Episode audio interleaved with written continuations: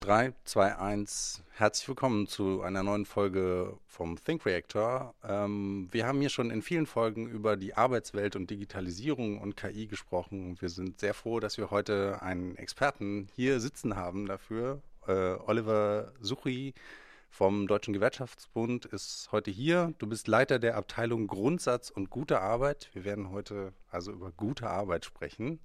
Schauen wir mal. Ja, Oliver, toll, dass du hier bist. Und ähm, vielleicht eingangs mal die Frage ganz allgemein, da werden wir sicherlich heute uns eine ganze Weile drum drehen, denke ich mal. Digitalisierung, künstliche Intelligenz und gute Arbeit. Wird die Arbeit denn besser mit KI oder schlechter? Kriegen wir ein Problem oder machen wir die Welt besser? Kommt ja als die erste Frage gleich eine ganz kleine. Ähm, genau. Erstmal hallo, vielen Dank für die Einladung. Freut mich sehr, hier zu sein. Gerne. Ähm, ob die Arbeit besser wird, äh, ob es mehr oder weniger Arbeit gibt, die Debatten haben wir ja seit zehn Jahren. Äh, ich weiß nicht, ob ihr euch erinnert, Osborne Fry, die berühmte Studie aus den USA, dass 47 Prozent der Jobs wegfallen wegen der Digitalisierung, ähm, hat sich nicht so ganz bewahrheitet. Ähm, die war ohnehin ein bisschen äh, methodisch schwierig und so weiter, aber es gab in der Folge eine Riesendebatte darum. Es gab Nachfolgestudien und Studien und Studien. Und äh, für mich war das immer der falsche Fokus eigentlich weil die Frage, ob wir Digitalisierung haben oder nicht, äh, ist eine wichtige Frage, aber die Frage, wie wir Digitalisierung eigentlich nutzen. Äh, und dann kommen wir zur guten Arbeit. Äh, entscheidet darüber nicht nur, wie viele Arbeitsplätze wir in Zukunft haben und wo, sondern auch, was das für Arbeitsplätze sind. Wir sehen ja heute schon, äh, dass wir sehr unterschiedliche Entwicklungen haben. Wenn wir uns nur mal angucken, äh, die ganze Plattformarbeit, die so entstanden ist, ob das Lieferdienste sind oder die Clickworker oder die, die für KI auch irgendwie die Bilder äh, durchscannen müssen. Das ist ja zum Teil wirklich unmenschliche Arbeit. Ähm, so, das ist eine Tendenz, die nicht besonders positiv ist. Ähm, auf der anderen Seite gibt es natürlich äh, Optionen, Arbeit besser zu machen durch Digitalisierung, auch durch künstliche Intelligenz. Und letztlich, ähm, was nochmal die Frage der Beschäftigung angeht, ähm, müssen wir uns auch klar machen, wir haben eine demografische Entwicklung in Deutschland, nicht nur in Deutschland, aber vor allem in Deutschland, die heißt, wir haben in den nächsten 10, 15 Jahren äh, 7, 8 Millionen weniger Beschäftigte, mhm. weil einfach viele dann in Rente gehen. Und das ist ein Problem, was so langsam ins Bewusstsein sickert. Ähm, aber ähm, ich glaube, das ist auch der Nukleus, wo wir, wo wir ansetzen müssen. Mhm. Ähm, du bist jetzt auch in sehr vielen Plattformen, also ähm, zum Beispiel der, der Plattform Lernende Systeme des BMBF oder auch vom äh, Bundesarbeitsministerium unterwegs und wirst immer befragt, so wie wir jetzt auch, zum Thema Zukunft der Arbeit. Wie sieht das denn aus? Wie sieht gute Arbeit aus? Wie müssen Rahmenbedingungen gesetzt werden? Ähm, wie kann man mit dem, was du machst, ähm, also sich da ein gutes Bild machen und da auch vielleicht einen, einen Einfluss nehmen? Also wie, wie sieht deine Arbeit aus sozusagen? Ähm, ähm, weil im Endeffekt, ähm, ja, du hast es gerade selber angesprochen, wir haben die große Plattformökonomie, also Arbeitswelten ändern sich ja ständig und immer schneller. Auch das haben wir jetzt schon häufig besprochen und, und, und irgendwie immer wieder thematisiert. Und wie kann man sozusagen vom Deutschen Gewerkschaftsbund aus da ähm, versuchen, einen Einfluss zu nehmen auf die Arbeitswelt? Naja, ich meine, die Gewerkschaften nehmen natürlich schon seit Jahr, Jahr, und Tag Einfluss darauf, wie sich Arbeit verändert, durch die Betriebsräte in den Betrieben äh, und durch Tarifverträge, die wir machen. Es gibt so ein paar Basics, ja, also die Frage von Tarifbindung in Deutschland, äh, die ja ziemlich weit runtergegangen ist. Ähm, auch die Frage der Mitbestimmung und wie viele Betriebe haben eigentlich Betriebsräte. Also das sind, das sind Basics, die, äh, wo wir auch noch viel tun müssen, wo wir auch eine politische Debatte haben, die extrem wichtig ist. Die andere ist halt die Frage, wie nutzen wir oder wie gehen wir mit Technologien um? Sagen wir, oha, Hilfe, da kommt die Digitalisierung, versteckt euch. Ähm, oder gehen wir einfach offen hin und sagen, okay, wie können wir das eigentlich nutzen? Und das können wir natürlich nicht alleine, sondern dann gucken wir, dass wir möglichst eng mit Forschenden zusammenarbeiten, die unterwegs sind. Und äh, vor zehn Jahren etwa haben wir eine eigene Abteilung gegründet, äh, digitale Arbeitswelten, wo wir dann auch Forschungsprogramme, große Forschungsprogramme, BMBF war eins, mhm. zur Zukunft der Arbeit, ähm, ich glaube mit einer Milliarde ausgestattet, ähm, mitentworfen, mitentwickelt haben, wo wir die einzelnen Schwerpunkte mitentwickelt haben, um zu gucken, okay, was ist tatsächlich da los und was sagt uns die Forschung, die angewandte Forschung. Also nicht irgendwelche Studien wie Osborne Fry, ne, wie wird sich das möglicherweise entwickeln, sondern was passiert in den Betrieben. Und zwar mit einem ganz klaren Fokus, gute Arbeit soll entstehen, wir wollen die Arbeit Arbeitsbedingungen besser machen, dass die Leute entlastet werden, äh, möglicherweise auch Arbeit aufwerten. Ähm, da ist es ja auch eine Frage von guter Arbeit, was die Qualität angeht, aber so, also das ganz nahe dran sein, äh, was wir in den Betrieben haben, über Betriebsräte, über Vertrauensleute, eben auch mit der Forschung zu verknüpfen und dann zu gucken, okay, was sind neue Ideen, was sind neue Ansätze und da ist einiges entstanden und davon profitieren wir. Und ähm, dazu kommen natürlich diese ganzen Plattformen, wie du schon sagst, oder auch andere Netzwerke, in denen wir unterwegs sind, wo wir mit, äh, ja, mit Leuten aus großen Unternehmen, aus kleinen Unternehmen, aus der Forschung, aus der Politik zusammenarbeiten und äh, ich würde nicht sagen Visionen entwickeln, aber doch äh, Ideen entwickeln, wie eigentlich dann auch wir Prozesse ändern müssen, wie wir Mitbestimmung neu denken müssen, damit wir das tatsächlich auch so umsetzen, wie wir das können, weil wir haben gemerkt, wir haben relativ breiten Konsens, ähm, zum Beispiel Plattformlernesysteme. Ähm, da haben wir uns mal Gedanken gemacht, wie muss so ein Change Management eigentlich aussehen, wenn wir, wenn wir darüber reden, dass wir KI einsetzen. Ähm, so, das ist kein gewerkschaftliches Papier, aber es lebt sehr den Geist, dass wir das neu denken müssen, dass wir ganz andere Prozesse brauchen. Und das sagen uns dann auch wiederum äh, Forschungsergebnisse von, also Befragungen von Betriebsräten und auch von Unternehmerinnen und Unternehmern, die sagen, wir können uns das eigentlich nicht mehr leisten, so mit den Themen umzugehen, wie wir das schon immer gemacht haben, äh, weil A haben wir gar nicht die Zeit dafür und B funktioniert es eben nicht. Und äh, ja, da, das letztlich bringt uns am Ende vielleicht dahin, wo wir hinwollen, nämlich äh, Dinge auch politisch zu verändern, damit wir da in die Skalierung kommen, dass das nicht immer nur so Leuchttürme Projekte sind, wo man sagen kann, guck mal, da läuft es super. Ähm, das sind dann meistens Projekte, die sind auch super, aber haben auch entsprechende Rahmenbedingungen, die eben nicht jedes Unternehmen, nicht jeder Betrieb hat. Ähm, so, und da eben zu gucken, wie kann man da ähm, in die Breitenwirkung kommen, das ist am Ende unser Job oder unser Ziel, sagen wir so. Wir haben ein bisschen im Vorgespräch schon darüber gesprochen, dass quasi die allgemeine Attention auf dem Thema ähm, nach quasi dem ersten Hype, so vor zehn Jahren oder so, dann ist das ein bisschen abgeflacht und jetzt äh, seit äh, ChatGPT ähm, erlebt ihr einen starken Run wiederum und ich glaube, dass das auch so ein bisschen äh, ähm, den Leuten jetzt ein bisschen klar wird, was wir schon seit ein paar Jahren sehen in der künstlichen Intelligenz, nämlich dass die Fähigkeiten, die wir dort entwickeln, sich tatsächlich weiterhin exponentiell weiterentwickeln. Zwischendurch gab es mal so gefühlt vielleicht eine sechsmonatige bis achtmonatige Durststrecke so ein bisschen und dann kamen wieder die nächsten Durchbrüche und die nächsten Durchbrüche. Und ich glaube, dass ähm, ChatGPT war jetzt so ein bisschen ein so ein Anker, an dem man äh, mal so ein bisschen festmachen konnte, oh krass, ne, da kann ich Dinge ausprobieren und tun und auf einmal wird mir klar, okay, das ist vielleicht noch nicht ganz das, was ich haben will, aber wahrscheinlich wird es nicht mehr lange dauern, bis ich dahin komme, während wir gefühlt in der Unternehmenswirklichkeit, und das würde mich auch interessieren, wie, wie du, wie ihr das wahrnimmt, man das Gefühl hat, äh, ja, das ist jetzt ein Thema, da sprechen viele drüber, aber wirklich nutzen tun es äh, wenige Unternehmen noch und wirklich flächendeckend nutzen auch nicht, aus verschiedensten Gründen mag auch, äh, also ne, mag äh, fehlendes Wissen sein, mag äh, fehlen, fehlende ähm, äh, oder mag Regulierung sein oder Unsicherheiten bezüglich, was darf ich, was kann ich jetzt machen oder nicht. Ne, weil jetzt haben wir natürlich auch, ich kann jetzt nicht einfach OpenAI, ChatGPT benutzen, weil Datenschutzthemen und es geht alles über, über den Teich und so weiter. Ne? Ähm, aber ich könnte ja Open Source Alternativen vielleicht nutzen, mich damit beschäftigen, gibt es ganz viele tolle Dinge. Ähm, so, quasi so ein bisschen dieser, dieser Aufschlag. Äh, die Leute sind jetzt, glaube ich, deutlich sensibilisiert worden nochmal dafür, was potenziell da auf uns zukommt, wenn wir diese Technologien dann tatsächlich einführen und nutzen. Du hast vorhin gesagt, Digitalisierung ist ja auch die Frage, wie man es nutzt. Ich hatte so ein bisschen im Kopf, ja, und ob man es nutzt. Ne? Man braucht zum Beispiel auch eine Internetleitung und so, die funktioniert und keine Ahnung. Ne? Auch das ist ja schon teilweise schwierig äh, bei uns und dann überhaupt, wenn wir, oft ist es so, wir kommen in Unternehmen rein und die wollen gern KI machen und dann stellen wir fest, okay, ihr müsst aber erstmal digitalisieren, weil ohne Daten wird es schwierig.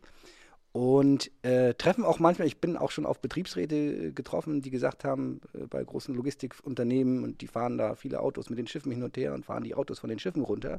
Und der Betriebsrat hat gesagt, wir wollen nicht, dass die Autos selber fahren. Äh, die sollen nicht selber vom Schiff runterfahren können, weil ich habe hier ein paar hundert Leute, die fahren die Autos runter. Äh, so.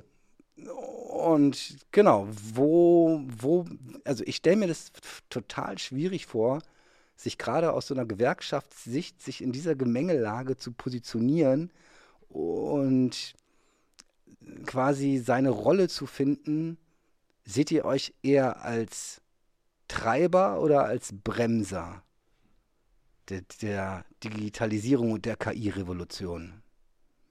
Also da waren jetzt ganz viele Themen drin mit einer Frage. Das ist Krass, sehr ne? gut. Das sehr gelungen, sehr gelungen. Äh, ich sehe uns auf jeden Fall als Treiber. Das kann ich sagen. Also ich merke das auch in den Debatten, die wir haben mit den, mit den Betriebsräten, mit den Personalräten, aber eben auch mit Unternehmensvertreterinnen und Unternehmensvertretern. Ähm, ich sehe das auch in den Debatten mit Politik, mit Zivilgesellschaft. Also ich glaube, dass wir ähm, da sehr offen rangehen. Klar gibt es da Konflikte und es gibt so einen Betriebsrat, wie du sagst, der vielleicht äh, auch gucken muss, okay, äh, ich kriege die Leute, die diese Jobs haben, vielleicht gar nicht irgendwie umqualifiziert und so, ja, also das ist ja immer so die Frage. Ähm, Im Konkreten wird es ja meistens kompliziert. Ähm, aber das gehört im Grunde zu unserer Grundidee, dass wir sagen, okay, wenn wir, wenn wir das nutzen wollen und wir wollen es nutzen. Und ich glaube, wir müssen viel mehr Digitales nutzen und wir müssen auch viel mehr KI-Anwendungen in die, in die Nutzung bringen. Dann müssen wir präventiver rangehen. Dann müssen wir sagen, okay, was, was kann das System eigentlich? Was hilft es uns? Äh, wo wird es schneller? Wo wird es Rationalisierung geben? Wo, äh, was passiert mit den Leuten, die zum Beispiel Autos rund vom Schiff fahren? Ja, so, was machen die denn vielleicht morgen? Das muss ich vorher wissen. Wenn ich das nicht mache, muss sich keiner wundern, dass ein Betriebsrat sagt, stopp. Das ist sein Job. Ja, da kann ich sagen, ist mir egal. So, also dieses diesen präventiven Ansatz zu sagen, okay, was hat das für Effekte auf unsere Beschäftigungsstruktur? Äh, so, wie kriege ich Leute umqualifiziert? Ähm, wie ändern sich möglicherweise auch die Bedingungen, was Belastung angeht? Ähm, so, also steckt einiges da drin. Ähm, zu der Awareness, die du angesprochen hast, ich sehe das ganz genauso. Wie gesagt, wir sind jetzt fast zehn Jahre dabei und es gab jetzt zuletzt eine Entwicklung, wo ich gedacht habe, okay, die eigentlich pervers, die Technologie wird immer schneller, die Entwicklung wird immer schneller, es wird immer dynamischer, es wird immer komplexer und politisch und auch in der Öffentlichkeit schläft es langsam wieder ein. Ähm, gut, einschlafen ist vielleicht politisch vielleicht ein bisschen zu deutlich, aber ähm, so, da ist nicht viel passiert. Dann kam ChatGPT und alle waren völlig an der Decke. Ja, also wirklich alle. Also ob man irgendwie in die Ministerien guckt, in die Parlamente, alle waren völlig, völlig wirr und haben gesagt, was ist das denn? Jeder kann es ausprobieren und es wird erfahrbar. Ah, das ist KI, ja. So, und natürlich ist KI viel mehr und auch in, in, in allen möglichen Bereichen einsetzbar. Aber dadurch hat es eine neue Dimension in der Debatte bekommen. Und wo ich so sehr nur warnen kann und wo ich echt ein bisschen Sorge habe, dass die gleiche Debatte, die wir angefangen haben vor ein paar Jahren, die, oder die begonnen hat, über Chancen und Risiken, dass die wieder von vorne anfängt. Weil das ist eine Debatte, die eigentlich ins Nichts führt, außer in den Leerlauf, als in den Leerlauf. Ja, also Chancen und Risiken gibt es immer bei jeder technologischen Entwicklung. Aber wenn man immer drauf rumreitet, ja, es gibt Chancen und Risiken. Ich war letztens auch in so einer, in so einer Debatte, dann ging es genauso wieder los. Da habe ich gedacht, ich habe ein Déjà-vu. Ja, wo wollen wir denn hin?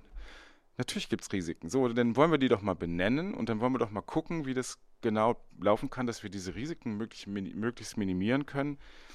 So, und dann wird es natürlich schwierig. Man kann das einmal generell sehen ja, wir haben ja auch Regulierungsansätze in der EU, können wir gleich nochmal drüber reden, wenn ihr wollt. Oh Ähm, ja. Und dann haben wir das Konkrete, ja, das Konkrete im Betrieb. So. Und das sind unterschiedliche Ebenen, die man zusammenbringen muss. Das ist in der Debatte oft schwierig, weil wenn man, wenn ich irgendwie einen Call habe mit Betriebsräten von großen Unternehmen, die haben ganz andere Themen als das, was möglicherweise auf Regulierungsebene passiert. Die gehören aber zusammen. Weil das, was, was man quasi auf der Regulierungsebene hinkriegt, gut hinkriegt, das führt dazu, dass die Leute in den Betrieben eigentlich weniger Arbeit haben. Ja, weil das ist dann im Grunde schon im Grundsatz geregelt. Also so dieses Verhältnis von gesetzlichen Regeln und das Wort Regulierung löst ja bei vielen Leuten, gerade auf Arbeitgeberverbandsseite, so ein bisschen allergische Reaktionen aus. Ähm, ich hatte letztens eine Debatte, da hat er gesagt, wir brauchen Regulierung, das, der war von Microsoft. Hm. Da ich gedacht, ja gut, die Alter. haben aber jetzt, die haben einen anderen Hintergrund, die wollen halt ihre Marktposition absichern ne? und uns in die ja. vollständige digitale Abhängigkeit bringen. Ja, das mit den digitalen Abhängigkeiten und der Souveränität, das ist nochmal ein extra Thema. Ähm, ja, aber das überhaupt mal aus, aus, aus die Debatte, klar, kommt vor allem von, von den Großen, die haben eigene Interessen, aber dass überhaupt das Thema Regulierung mal, dass man mal einen anderen Blick drauf kriegt. Und dafür kann ich nur werben. Ich sehe das wirklich als, als eine Form von Ermöglichung an die Dinge wirklich besser ins Laufen zu kriegen. Ja, dann heißt es immer, ja, wir müssen eigentlich nichts tun. Ich sage, ja, wenn ihr nichts tun wollt, dann wird das so wird bleiben, wie das genau, ist. Und dann werden wir immer, den Zug, der wird immer kleiner, der da mhm. wegfährt. Ne? Also. Genau, das ist so ein bisschen diese, dieses Thema, was, also, was mich so ein bisschen umtreibt, wenn ich äh, über KI und Arbeit nachdenke und ich habe selber auch drei Kinder, die dann irgendwann, die werden ja immer schneller groß, als man denkt. Ne? Ähm, und man fragt sich, wie wird das in Zukunft aussehen? Ich, ne, du hast vorhin erzählt auch im, äh, von, de, von der Studie, wo gesagt wurde, oh, 57 Prozent der Jobs fallen weg von vor zehn Jahren und dann hat sich das nicht so bewahrheitet. Jetzt gibt es wieder ganz viele Leute, die sagen, ich glaube, die Prognosen sind etwas konservativer jetzt, ja. Die aktuellen, glaube ich, die ich gelesen hatte, waren irgendwo alle zwischen 20 und 30 Prozent, die jetzt dann aber doch relativ kurzfristig äh, quasi ersetzbar wären. Mhm. Ja ähm, speziell halt in den vormals sicher geglaubten äh, Jobs so der Büroarbeitenden, äh, die irgendwie, keine Ahnung, ne, Versicherungsfachleute, Kaufleute, whatever, ähm, wo auch mein Eindruck aus der Praxis ist, ich habe selber auch mal in Konzernen gearbeitet und keine Ahnung, ne, äh, ich glaube, viele Dinge, die da getan werden, jeden Tag von Menschen heute, sind relativ gut automatisierbar mit der Technik von heute. Mal klar, man muss ein bisschen feinschleifen hier und da und dafür sorgen, dass das äh, äh, alles korrekt abläuft, aber funktionieren tut das schon. Und das führt aber dann schon wahrscheinlich, wenn man jetzt sagt als Unternehmen, okay, ich gehe das jetzt an, äh, weil ne, meine Konkurrenz macht das auch und äh, dann kommt nur die Wettbewerbsfähigkeit von den Arbeitgebern. Ne? Ich muss ja hier auch bestehen können, sonst habt ihr bald alle gar keine Arbeit mehr. So, also müssen wir wettbewerbsfähig bleiben und ähm, wir wollen das jetzt angehen. Dann reden wir aber über einen relativ kurzen Zeitraum, in dem dann wieder der Betriebsrat im Unternehmen das Problem hat vor der Brust, ja, warte mal, aber was mache ich denn mit den, sagen wir mal, 20 Prozent der Leute, die da auf einmal jetzt nicht mehr gebraucht werden? Wie wird mit denen umgegangen? Wer ist dafür verantwortlich, sich darum zu kümmern? Okay, der Betriebsrat stellt sich erstmal hin und sagt, äh, pass auf, ich beschütze euch erstmal davor. Ne? Weil so geht es ja nicht, bevor nicht geklärt ist, hast du ja eben auch gesagt, bevor nicht klar ist, was mit euch passiert, ist meine Aufgabe, euch zu schützen. Ja, so, wer, wer, wer, wen, wie können wir das quasi auflösen, sodass Belegschaft und Unternehmung gemeinsam auf diesen, wie du schon eben sagst, diesen Zug, der da fährt, quasi äh, mit draufsteigen können. Ansonsten, was da abfährt, wird immer kleiner. Und ich kann natürlich auch einfach stehen bleiben und sagen, ja, weiß ich auch nicht so genau, wir fangen das, lass uns doch mal anfangen, die Debatte von vorne zu führen. Ne? Äh, wie, wie können wir damit umgehen? Also Oder glaube, siehst du es vielleicht komplett anders? Ja, ich sehe das, glaube ich, wirklich komplett anders. Ähm, ich glaube erstmal, dass diese ganzen sogenannten Prognosen, die jetzt auch über generative KI nochmal hochgespult worden sind, sowohl was die Produktivität angeht, als auch wie viele Hunderte von Millionen Jobs wegfallen, ich glaube, das ist wirklich Bullshit. Also das hat auch überhaupt keine seriöse Grundlage. Ja? Und wir haben, wie, das habe ich am Anfang gesagt, wir haben eine ganz andere Situation. Wir haben momentan sowas wie Fachkräftemangel. Das ist ja auch relativ oft in der De Debatte. Das ist noch ein sehr laues Lüftchen. Das wird richtig krass. So, und die Frage ist, ähm, oder meine These ist eher die, wir brauchen in vielen Bereichen brauchen wir Automatisierung. Da brauchen wir auch KI, damit wir überhaupt das, was wir an Angeboten haben, beispielsweise öffentliche Daseinsvorsorge. Man gucke sich nur die Interviews von Andrea Nahles aus der Bundesagentur für Arbeit an ähm, oder auch andere, um das überhaupt aufrechterhalten zu können. Ja, so. Und da ist viel automatisierbar und die Leute sind aber ihren Job nicht los, sondern da gehen einfach schon so viele Leute und die Leute, die weniger da sind, können die gleiche Arbeit gut machen. So, und gleichzeitig haben wir das Thema nicht nur, dass uns Leute einfach in die Rente gehen, dass wir weniger haben, ähm, also weniger Erwerbstätige da sind, sondern wir haben auch ein Problem, was mit der Digitalisierung nicht kleiner geworden ist, Ähm, das ist nämlich die Arbeitsbelastung. Das heißt, wir haben äh, viele Leute, die altersbedingt relativ frühzeitig aufgeben, letztlich in die Erwerbsminderungsrente gehen. Ja, das ist in jedem Rentnerjahrgang ein Sechstel. Die sind raus. Jetzt können wir mal raten, so wie alt die sind. Die sind knapp über 50 im Schnitt. Ja, so. Das heißt, wie kriegen wir das eigentlich hin, das, was wir momentan als Trend haben und relativ stabil über die letzten zehn Jahre, dass im Grunde die Belastungen immer größer werden, dass wir immer höhere Arbeitsverdichtung haben und die Belastungen einfach steigen? Wie kriegen wir das eigentlich gedreht? Ja? Dass Digitalisierung eben nicht das heißt, sondern dass wir Entlastung kriegen. Und da glaube ich, dass gerade KI, was was viele Berufe angeht, auch was das Büro angeht, ja, da geht es gar nicht darum, werden die Jobs irgendwie ersetzt, sondern werden diese, die Leute in den Jobs unterstützt durch Assistenzsysteme. Das ist ja auch das große, das große Feld momentan, ähm, was einige schon so ein bisschen erleben. Aus meiner Sicht ist das noch Spielkram, aber das kommt, das kommt immer mehr. Und das, glaube ich, ist eine Chance, tatsächlich die Jobs äh, oder die Leute zu entlasten und letztlich vielleicht die Jobs sogar aufzuwerten. Ja? So, das heißt, wir kriegen viel mehr eine, eine Interaktion äh, mit, mit den Systemen, als dass das heißt, du hast jetzt keinen Job mehr. Also meine Wahrnehmung ist auch, dass die, die Diskussion äh, relativ starr geführt wird, weil es ist einerseits ist es so eine Mischung aus äh, ähm, da kommt irgendwas, du hast es gerade eben auch schon angesprochen, Roland, äh, da kommt irgendwas, ich weiß nicht genau, wie ich das, äh, wie ich das angehen soll. Äh, dann ge dem gegenüber steht die, die Angst, seinen Job zu verlieren oder ersetzt zu werden.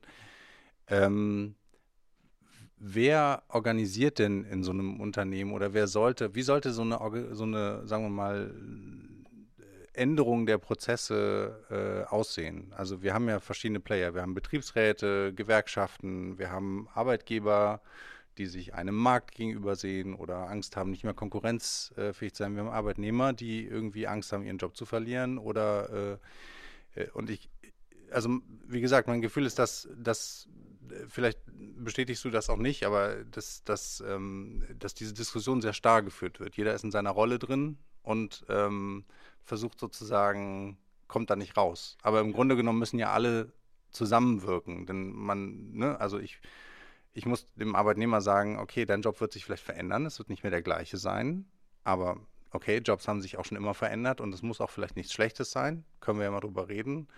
Äh, und gleichzeitig, äh, also sprich, man muss sich Gedanken machen, was macht man mit den Leuten und wie ändert man eigentlich, also ich glaube auch Prozesse in einem Unternehmen zu ändern, ist auch wirklich wahrscheinlich super schwierig. Also dieses einfache Beispiel mit dem Autos runterfahren, es funktioniert ja. Für, den, für, den Unter, für das Unternehmen funktioniert es, für den Betriebsrat funktioniert es so gesehen auch.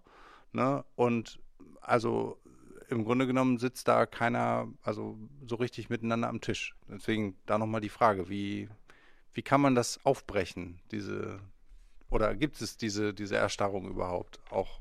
Ja, es, die Welt ist bunt, ne? Also ja. es ist nicht überall gleich. Das würde ich mal gleich vorausschicken. Ähm, so in den letzten Jahren hatten wir so dieses Bild, wir müssen die Silos aufbrechen. Ja, so. Und das ist aber immer noch so. Also wir müssen das immer noch machen. Und der Ansatz ist im Grunde, du musst halt sagen, okay, wir haben hier irgendwie eine super KI, die unterstützt uns und die macht uns schneller und die macht uns effizienter und die macht uns profitabler. So, wo, wo setzen wir die eigentlich ein? Ja, setzen wir die in der Maschinenwartung ein, setzen wir im Personalwesen ein, äh, Wissensmanagement, weiß das ich so. Und da musst du natürlich die Leute, die damit zu tun haben werden, mit ins Boot nehmen. So, und dann nimmst du die IT mit ins Boot und die Personal mit ins Boot und dann den Betriebsrat und dann guckst du, okay, was, was, was kann das tatsächlich werden? Und bei KI, denke ich, muss man vorher nochmal checken, okay, was haben wir eigentlich möglicherweise da auch für sogenannte Kritikalitäten? Also ist es, hat es einen Personenbezug, müssen wir also über die Datenfrage nochmal gesondert reden? Äh, wird es irgendwie so ein Assistenzsystem, wo man auch darüber reden muss, ähm, wie ist denn das eigentlich mit, wer entscheidet eigentlich was? Und wie handeln wir eigentlich das, wenn wir eine Entscheidungsempfehlung bekommen? Mhm. Handeln wir eigentlich Und was mache ich, wenn ich mich dann gegen die Empfehlung so, entscheide? Genau, also dass ja. man für sowas Regeln findet. Also das sind, das sind also Fragen, die, die muss man, glaube ich, mal vorausschicken. Ähm, und da gibt es KI-Anwendungen, da kann man sagen, hier alles auf grün, komm, lass gehen und dann kann man gucken, okay, wie, wie wirkt sich das auf quasi mein, mein Team aus oder mein, mein, meine, meine Belegschaft sogar. So, und dann muss man da offen drüber reden. Dann muss man sagen, okay, hier gibt es äh, in unserem Lager ungefähr ein Drittel Leute, die wir nicht mehr brauchen. So, was machen wir mit denen? Und äh, dafür braucht es, glaube ich, einen offenen Prozess. Und äh, da gibt es auch gute Beispiele, wo das gelingt, äh, wo man darüber spricht, wie man das dann machen will und äh, wo es am Anfang Blockaden gibt, die sich dann aber auflösen, weil man sagt, okay, dann kriegst du eine Qualifizierung, du kannst hier, ähm, keine Ahnung, im Office irgendwas machen, äh, was cool ist und vielleicht sogar mit dem neuen System zu tun hat und dann funktioniert es. Ja? Also das ist nicht so, dass das gar nicht geht da gibt es wirklich gute Beispiele, wo, wo sich das zeigt, wie das gut geht. Ähm, aber wie gesagt, wir haben es noch nicht in der Breite. Das ist so unser Problem. Was, was zeichnet denn so ein gutes Beispiel aus? Hast du da eins irgendwie, was du nennen kannst? Weil naja, also, dass die betroffenen Beschäftigten von Anfang an dabei sind und genau auch sagen können, okay, äh, wenn ihr das so macht, dann wird das nichts. Ja, also es gibt so eine Initiative, ähm, Human Friendly Automation heißen die. Das ist so ein loses Netzwerk. Ähm, da diskutiere ich auch immer gerne mit. Und die haben äh, genau so einen Ansatz, das ist freiwilliger Basis, da hat sich die schon erwähnte Bundesagentur zum Beispiel angeschlossen. Ähm, und da, gab es ein Beispiel, da ging es darum, dass man E-Mails, die da kommen, offenbar alle drei Sekunden eine, ähm, dass man die so sortieren kann, dass die nicht wochenlang irgendwo rumliegen und bei den richtigen Leuten sind und so weiter und so weiter. Und da haben die so Workshops mit den, mit den Beschäftigten gemacht und die haben gesagt, okay, wenn ihr das so automatisiert, wie ihr das vorhabt, dann haben wir als Job in Zukunft acht Stunden am Tag Hardcore Callcenter-Gespräche. Wenn ihr das wollt, macht das, aber dann sind wir bald kaputt. So, also da ist dann die Frage, wie kriegt man so einen Mix hin äh, was so beschäftigten Tätigkeiten angeht. Das Callcenter können wir auch automatisieren. Das kann man auch machen. ja, äh, Callcenter ist auch ein super Thema, ne? ja. aber ähm, die Frage ist da dieses Thema Routinearbeit. Das heißt ja immer so schön, Routinearbeiten, boah, das das übernimmt die Maschine. Wir machen alle nur noch tolle kreative Sachen. Nee, nee, wir machen die ganze Scheiße, die übrig bleibt. Meine These ist, wenn wir keine Routine mehr haben, dann drehen wir alle durch. Ja, und das ist, und das ist genau dieses Beispiel. Ja, und ja. Da, haben, da haben die die Leute mit reingenommen und dann haben die das anders organisiert und dann haben die gesagt, wir, sie sind happy und jetzt läuft es besser und die Leute sind zufriedener und so weiter. Also, also aus, ne, aus der Praxis was, also fast alle Dinge, die wir tun, äh, läuft es eigentlich genau so, wie eigentlich die Wunschvorstellung, glaube ich, wäre. Nämlich äh, in fast allen Projekten, die wir machen, geht es darum, die bestehenden Mitarbeiter zu augmentieren, damit sie mehr Arbeit schaffen können, obwohl sie ein kleineres Team sind, weil es oft darum geht, ich finde gar nicht genügend Leute, um den Bedarf abzubilden. Ich könnte noch viel mehr Kunden annehmen, aber kann ich nicht, weil ich finde die Leute nicht, die den Job machen. Und ähm, wir machen das äh, auch immer so, dass wir sagen, pass auf, wir, wir, wollen, wir brauchen diese Leute, die den Job machen. Die brauchen wir von Anfang an dabei in dem Projekt, weil sonst verstehen wir die Aufgabe gar nicht in der Regel.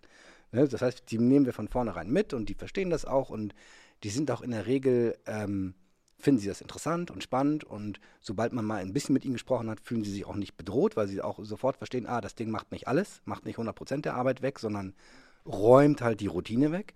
Was natürlich, was du schon haben kannst, ist, dass ähm, das zu einer Verdichtung auch von Arbeit wiederum führt, weil eben die einfachen Routinetätigkeiten, die fast ein bisschen Freizeit sind quasi, die sind naja. dann weg. Ne? Naja, Übrig bleibt. Freizeit. Ja, aber genau darauf muss man achten. Also wenn man nämlich das, wenn das das Ergebnis ist, dass quasi letztlich nur Mehrarbeit ist oder, oder noch mehr Verdichtung ist, ja, dann hast du nicht viel gewonnen.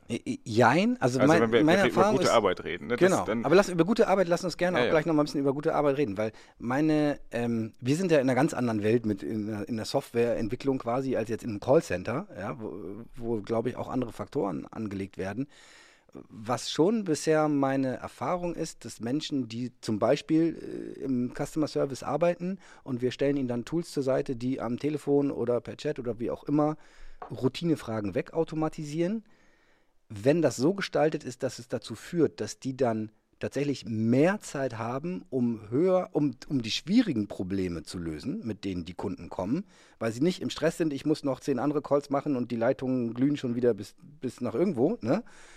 Aber, aber ich kann, ich weiß quasi, ich habe jetzt hier einen schwierigen Fall, konnte die KI nicht lösen, ich kann das aber lösen. Das gibt denen ja auch, also ne, darüber definieren die sich auch. Ich, ich kann dieses Problem lösen. Es ist ein schwieriges Problem, aber ich kenne mich aus. Ich bin besser als KI, das ist ich, cool. Und ich bin besser als die KI, genau. Und, und ich kann diesen Menschen, der da Hilfe braucht, ich kann dem tatsächlich helfen.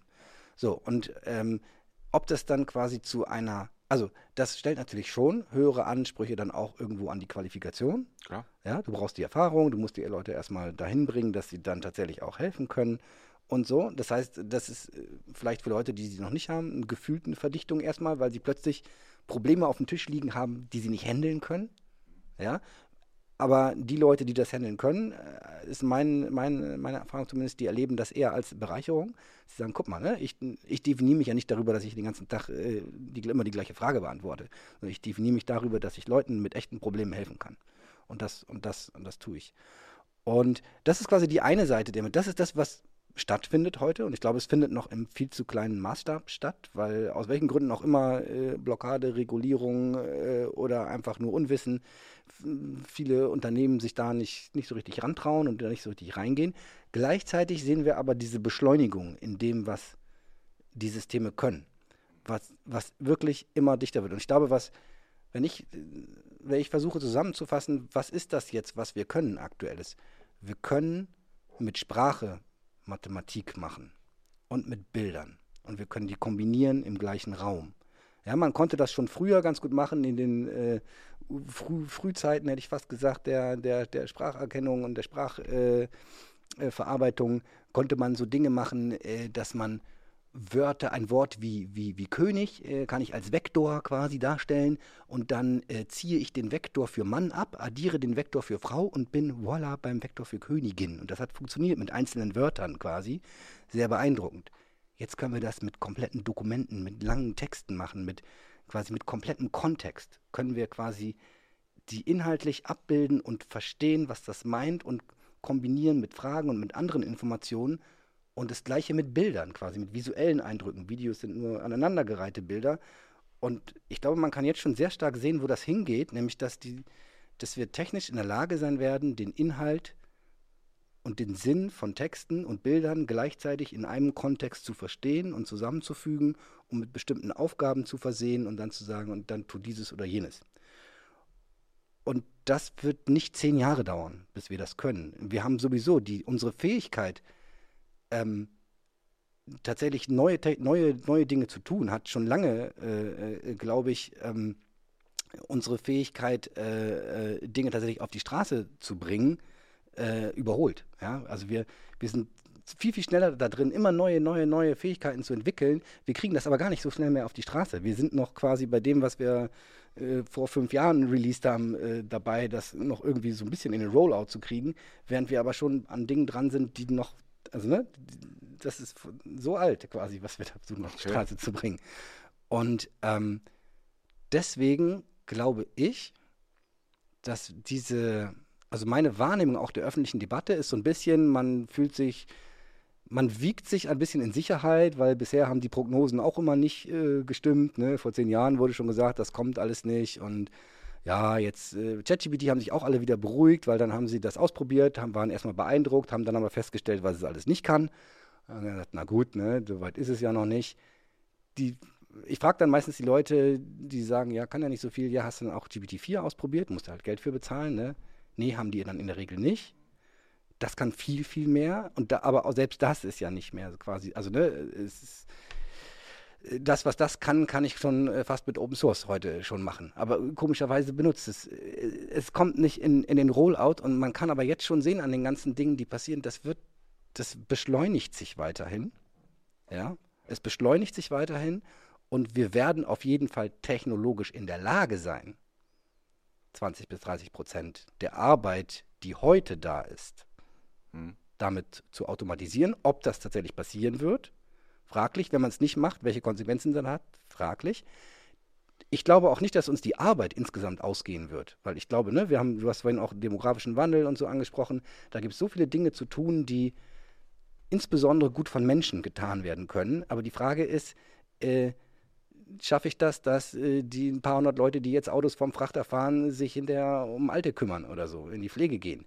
Ja, ich meine, oder will man das? Arbeit das von morgen, ne? Das mit der Arbeit von morgen ist ja auch nicht nur Digitalisierung, ja. Also Eben. ich meine, wir reden über Wertschöpfung, die sich verändert, wir reden über Industriestrompreis, äh, wir reden über Parameter, über die wir vor ein paar Jahren noch gar nicht wirklich gesprochen haben, was irgendwie die Lieferketten und Liefer oder die Netzwerke angeht. Ähm, das hat sich ja alles grundlegend geändert. Ja? Und das erhöht, glaube ich, nochmal die Unsicherheiten tatsächlich auch, was Investments angeht. Äh, auch in Digitalisierung, obwohl es eigentlich nötiger sein, äh, noch nötiger ist als vorher. Ja, aber da, das muss man, finde ich, auch immer noch sehen. Ne? Das ist nicht nur so hier, warum nicht Digitalisierung, macht doch, sondern die Welt ist einfach und gerade unser Standort, glaube ich, äh, da ist schon ziemlich Pressure drauf. Ja, aber ja. Das, das ist eher so, also ich habe den Eindruck, das ist so eine Art Schockstarre, weil die Entwicklung sich immer mehr beschleunigt denkt man dann äh, auch immer mehr, ja gut, dann warte ich jetzt erstmal, wie sich das weiterentwickelt quasi. Und dann ja, wird es noch schneller, noch schneller. Ich glaube, es, war, glaub, es war schon immer so, dass neue Technologien ähm, also auf einer ganz anderen Geschwindigkeitsskala, aber ich glaube, es war schon immer so, dass neue Technologien einfach eine Weile gebraucht haben, bis sie so in der Gesellschaft angekommen sind. Ne? Und dann gibt es ja ganz viele Beispiele. Dann hat, hat hm, ne, das, das, das Lieblingsbeispiel ist ja immer so, das Auto hat dann den Städtebau verändert und so weiter. Also es gibt dann so viele Dinge, die sind dann so nachgezogen. Ich glaube aber, ähm, die, also die Geschwindigkeit, also ist tatsächlich etwas, was die Leute insgesamt auch ein bisschen in die, in die Starre treibt. Also, als du das gerade gesagt hast, ähm, ich würde sogar sagen, also auch die, die Fortschritte in der KI zum Beispiel haben auch in der Forschung, die Forschung ist eigentlich auch viel zu langsam. Sie ist abgehängt schon, ja. Naja, abgehängt ist sie nicht, aber sie ist, sie ist in ihren, in ihren Mechanismen, Paper, Paper Reviews und so weiter, natürlich auch teilweise zu langsam, um mit dieser Entwicklung zum Teil Schritt zu halten. Also wenn man heute ein, eine KI, einer KI die Aufgabe geben kann, mach mal bitte einen Navigationsalgorithmus für ein, für ein robotisches System beispielsweise, ne, dann ist das was, da habe ich vor zwei, drei Jahren eben noch einen Masterstudenten dran gesetzt. So. Und das, ähm, also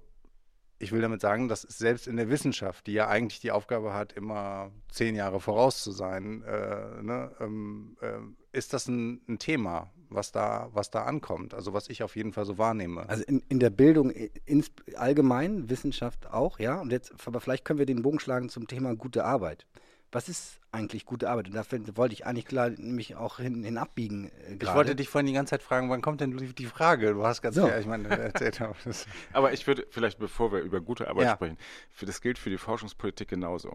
Ja, also da gibt es ja Mechanismen, wo du, äh, ich habe ja das Programm angesprochen. Es gibt inzwischen ein neues, heißt Zukunft der Wertschöpfung, ähm, wo es dann auch Schwerpunkte gibt, die entwickelt werden, wo es dann, bis es dann mal da hinkommt, dass Forscher und Forscher anfangen mit ihrem Projekt. Ja, ja. Dauert ewig. Und wir haben inzwischen da eine sehr, sehr fruchtbare Debatte, auch mit dem Ministerium und den ganzen Stakeholdern, dass wir da sogenannte Schnellboote mal irgendwie rausbringen, damit das eben nicht am Ende ein Projekt anfängt, wo der Antrag schon veraltet ist, äh, wenn die anfangen und was heißt das dann für die Ergebnisse? Ne? So, deswegen, also dieser ja, Punkt noch. Ja, absolut. Ganz, das, ganz wichtiges das, Thema. Da habe ich auch äh, äh, neulich bei einem Vortrag beim DLR, ähm, sage ich mal, etwas polemisch vielleicht, aber äh, weil ganz ehrlich, Nein. Forschungsprojekte sind für uns nicht interessant als Unternehmen. Warum? Es dauert ewig in der Antragstellung, ist super aufwendig. Und dann kriege ich hinter, wenn es gut läuft und man gewinnt ein Forschungsprojekt, dann kriege ich 50 Prozent meiner Kosten erstattet. Aber es geht jetzt viel schneller. Äh, aber, aber es geht jetzt vielleicht schneller, während, ne, wenn ich die gleiche Zeit, die ich in so einen Antrag investieren müsste, einfach daran investiere, äh, äh aufgeschlossene Unternehmen zu finden, die unsere Kunden werden könnten, äh, kriege ich nicht 50 Prozent meiner Kosten erstattet, sondern 200 äh, und kann Sachen dann auf die Straße bringen, die in der Produktion funktionieren innerhalb von sechs Monaten, einem Jahr, während so ein Forschungsprojekt läuft über mehrere Jahre und am Ende darf aber nichts rauskommen, was funktioniert, weil sonst wäre es Beihilfe und so weiter. Ne, es darf nur ein Demonstrator rauskommen, ein Prototyp, aber, kein, aber naja, kein, nein, nein, nein, kein, also kein ich, Produkt. Ich bin ja jetzt irgendwie kein Vertreter des äh, für, ein für dich schon, für, also für ein Unternehmen darf schon was rauskommen, was funktioniert. Und es gibt super gute Ke Beispiele. Kein fertiges Produkt. Ja, also es ein gibt Produkt nicht, nee. aber Nee, das gibt total gute Beispiele, auch zum Beispiel, wie man mit, vorhin schon erwähnt, mit der Datenfrage umgeht, dass die Leute da vertrauen können. Da gibt es total gute Projekte mit total guten Ergebnissen. Das Problem, glaube ich, ist eher, dass das zu wenig Leute wissen. Ja, das sollte eigentlich nicht mehr für die Bibliothek produziert werden. Es ist jetzt eine digitale Bibliothek geworden. Es gibt eine Abschlussveranstaltung. Ja, es gibt vielleicht ein kleines Netzwerk, die kennen sich, die wissen das und dann gibt es vielleicht auch Leute, die wollen das gerne verkaufen. Gibt es wirklich gute Beispiele, wo man sagen kann, das, ja, also dieser, dieser Transfer quasi dann auch in die Breite, da haben wir echt noch viel zu tun. Nee, also. Die Frage ist halt, glaube ich, wirklich tatsächlich, ähm, wie kommt man dahin? Also, wie kommt man dahin, nicht mehr getrieben zu werden von der Entwicklung? Ne? Also, ich glaube, das ist einfach, äh, du hast es ganz am Anfang gesagt, es geht eigentlich auch ein bisschen darum, wie möchte ich eigentlich eine Technologie oder eine Entwicklung nutzen? Aber oftmals steht die Frage, oh Gott, oh Gott, was passiert hier eigentlich gerade? Äh, also oftmals ist es eher ein Getriebenwerden von der Entwicklung, als dass es tatsächlich, als dass man wieder zu so einem, zu so einer Offenheit kommt und sagt, okay, was, was verändert eigentlich eine Technologie? Wie, was verändert beispielsweise eine Technologie wie ChatGPT ähm, an der Art und Weise, wie ich auf Informationen zugreifen kann. Also muss ich alles noch selber recherchieren oder kann ich einfach eine KI bitten, mir ein paar Dinge rauszusuchen oder mir einen Text zusammenzustellen, den ich dann nur noch irgendwie äh, screenen muss. Und ähm, ich glaube, das ist, ist eine ganz wichtige Frage, dass man sich ja, die Technologie wird immer schneller, die technologische Entwicklung, aber die Gesellschaft ähm, oder ähm, muss das auch irgendwie aufnehmen oder. Naja, ja. aber ich finde, man muss gerade dann mal gucken, das ist, so, das ist so mein Mantra eigentlich, wenn ich aus der politischen Perspektive gucke. Ja, ähm, kann man sich ja schon entscheiden oder mal gucken, okay, wir haben eine demografische Entwicklung, die ist ziemlich stabil absehbar. Ja? Also da müssen wir auch nicht mit irgendwelchen Szenarien, sondern das ist ziemlich klar. Ähm, da gehört ein Beispiel dazu, das ist die Pflegebedürftigkeit. Die ist auch relativ stabil absehbar, dass die wahnsinnig zunimmt. Wir haben heute, Pflegenotstand sagen einige, ähm, ich würde das auch sagen, ähm, da echt hartnäckige Probleme. Und die Frage zum Beispiel, ähm, wie man Digitalisierung, wie man KI in diesem Sektor, ja, der gesellschaftlich so wichtig ist, äh, das besser auf die Straße bringt. Ähm, da passiert mir viel zu wenig. Ja, da, wenn wir zum Beispiel im Kanzleramt über Robotik sprechen, dann möchte ich nicht über irgendwelche, Entschuldigung, blödsinnige Service-Roboter in, in Gastros sprechen, sondern dann rede ich darüber, wie kriegt man Robotik eingesetzt, sinnvoll, ähm, im Bereich der Pflege. Da gibt es ganz, ganz viele Anwendungen, aber das muss man natürlich erstens wollen. Ähm, B, äh, gibt es da ja schon auch viel Forschung zu, was irgendwie vielleicht gut wäre, weiter zu verfolgen und was nicht. Ja, das meiste ist ja irgendwie nur, sowieso nur noch prototypisch, mhm. aber das eben vom Prototypen tatsächlich äh, mehr in die Breite zu bringen, die Beschäftigten zu entlasten und zu sagen, okay, wir können da gut irgendwie äh, eine Interaktion von den Maschinen und den Menschen machen, selbst in solchen sensiblen Bereichen. Ja, ja das, das wäre für mich eine politische Strategie. Das hat halt viel, glaube ich, mit unserem kulturellen Umgang mit zum Beispiel dem Thema Robotik zu tun. Ne? Also was du gerade gesagt hast. Also ich rede halt lieber über den, äh, ähm, den Kellner, den Robo-Kellner sozusagen, der mir irgendwie den Wein bringt, als dass ich mich irgendwie der Frage stelle, okay, wie kann ich denn Roboter zum Beispiel in der Pflege einsetzen? Möchte ich eigentlich von einem Roboter aus dem, also wenn ich mir das selber vorstelle, äh, als pflegebedürftiger Mensch, äh, möchte ich von einem Roboter aus dem Bett gehoben werden? Oder also, ne, wie, wie gestaltet man das, dass das ein sozial gut verträgliches äh, Konzept beinhaltet? Und ja, genau, nicht, aber das, genau das ja. kann man ja, aber da gibt es ja auch Ansätze. Ja, natürlich soll es nicht die Kernbereiche der, der Pflege betreffen. Ja, ja. So, das natürlich nicht. Ähm, da gibt es schon viele Ansätze, aber es bleiben halt Ansätze. So, und ja. dann bleibt es irgendwie liegen und dann, ja, denken sich Leute, die Roboter entwickeln, wir machen lieber irgendwie die, die Robos in der Gastro oder im Hotel. Ich glaube, es kommt so ein bisschen daher auch, du hattest vorhin das Thema Regulierung angesprochen, dass wir im Gesundheitsbereich halt insbesondere und äh, teilweise natürlich auch sehr guten Gründen auch sehr strenge Regulierungen haben.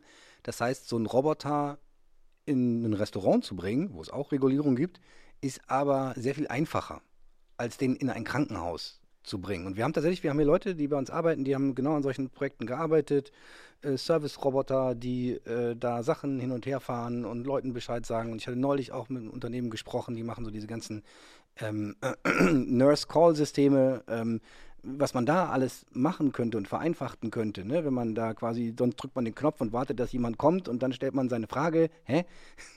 ne? Und äh, in der Regel sind auch dort natürlich 80 Prozent Routinefragen, wie sehr man das Pflegepersonal entlasten könnte, wenn man diese 80 Prozent Routineanliegen, die Leute haben, wenn sie da einen Knopf drücken, einfach automatisieren könnte. Aber es ist wahnsinnig schwer, ähm, sowas auf die Straße zu bringen und ich glaube, das ist dann auch ein Grund, warum sich dann Unternehmen entscheiden zu sagen, oh, da komme ich wahrscheinlich, dringe ich eh nicht durch, komme ich nicht über mein Pilotprojekt und die Prototypen hinaus. Aber ähm, ist, das wirklich, ist das wirklich so? Ich habe manchmal das Gefühl, dass, also ich glaube, es ist schon so ein Marketing-Ding. Du kannst einen Gastroroboter einfach deutlich besser verkaufen. ich glaube, einen Pflegeroboter könntest du mega krass verkaufen, wenn du ihn denn verkaufen könntest.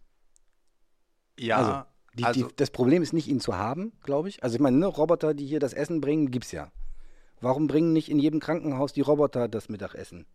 Quasi. Warum fährt dann nicht äh, ja, aber genau das, machen, ne? genau das muss man halt klären. Und da gibt es ja, wie gesagt, es gibt ja Ansätze ne, von Pflegepersonal, von Pflege äh, quasi Unternehmerinnen und Unternehmern, von Forschern, Ethikleuten und so die weiter. Die Ansätze gibt es, ja. So, es gibt alles. Und äh, das meinte ich mit politischer Strategie. Mhm. Ja, du hast jetzt quasi die unternehmerische Sicht äh, erzählt. Wenn man jetzt aber mal politisch denkt und sagt, okay, wir, ha wir haben ja ein Problem. Ja? ja? Und das wird in den nächsten Jahren krass groß. Dann lass uns doch genau diesen Weg gehen und konsequent gehen und kriegen dann auch Lösungen. Ja. ja also. Ja, fände ich. Das also fehlt aus meiner Sicht. Und alles andere kann man dann Strategie nennen. Aus meiner Sicht ist das dann keine Strategie. Das ist irgendwie nur, wir versuchen irgendwie hinterherzulaufen und äh, bauen wieder Leuchttürme auf, die kann man sich angucken. Da hat aber, und Leuchttürme haben ja die, so die Eigenschaft, dass sie so das Dunkeldeutschland überstrahlen. Ne? Da, so, das dann denkt man, es ist ein bisschen hell, aber in hm. Wirklichkeit ist eine Leuchttürme haben. Aber la vielleicht lass uns mal wirklich zu dem Thema kommen. Ähm, Fachkräftemangel, gute Arbeit, wo geht es eigentlich hin? Weil ich auch da, ich sehe eine starke äh, Dissonanz quasi so ein bisschen zwischen äh, ja, zwischen ganz vielen verschiedenen Bereichen, die wir haben. Ja, wir haben so zum Beispiel, in, also es gibt in ganz vielen Branchen Fachkräftemangel. Ich sage manchmal gerne, also insbesondere in der IT ja im Übrigen, ne?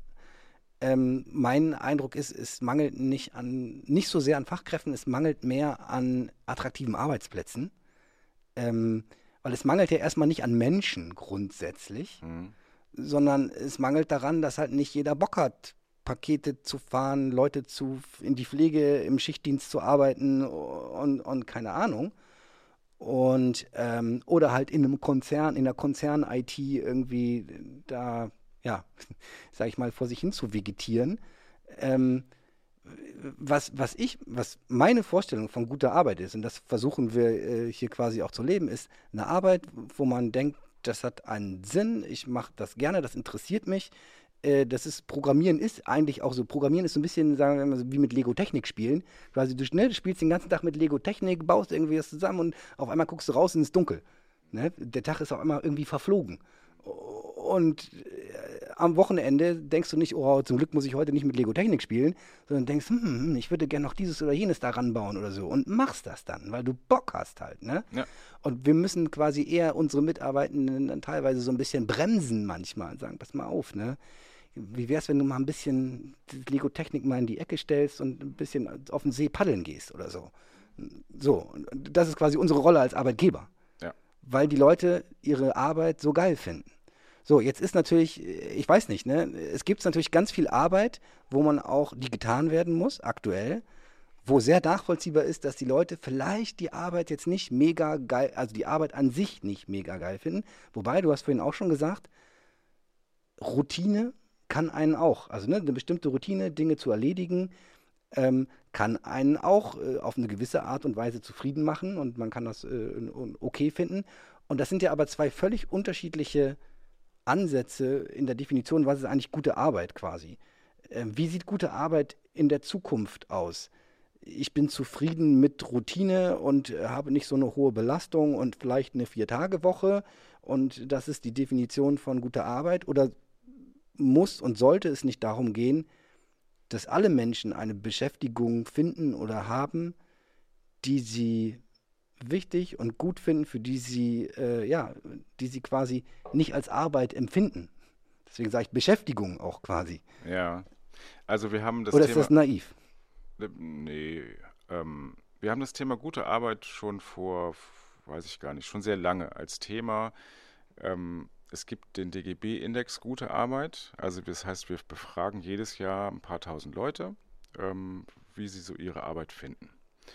Und da haben wir so unterschiedliche Dimensionen quasi. So das eine sind so Belastungen, das andere sind im Grunde Ressourcen. Äh, dann geht es natürlich um Geld, dann geht es um die Frage, wie es mit dem Alter und mit der Rente und so.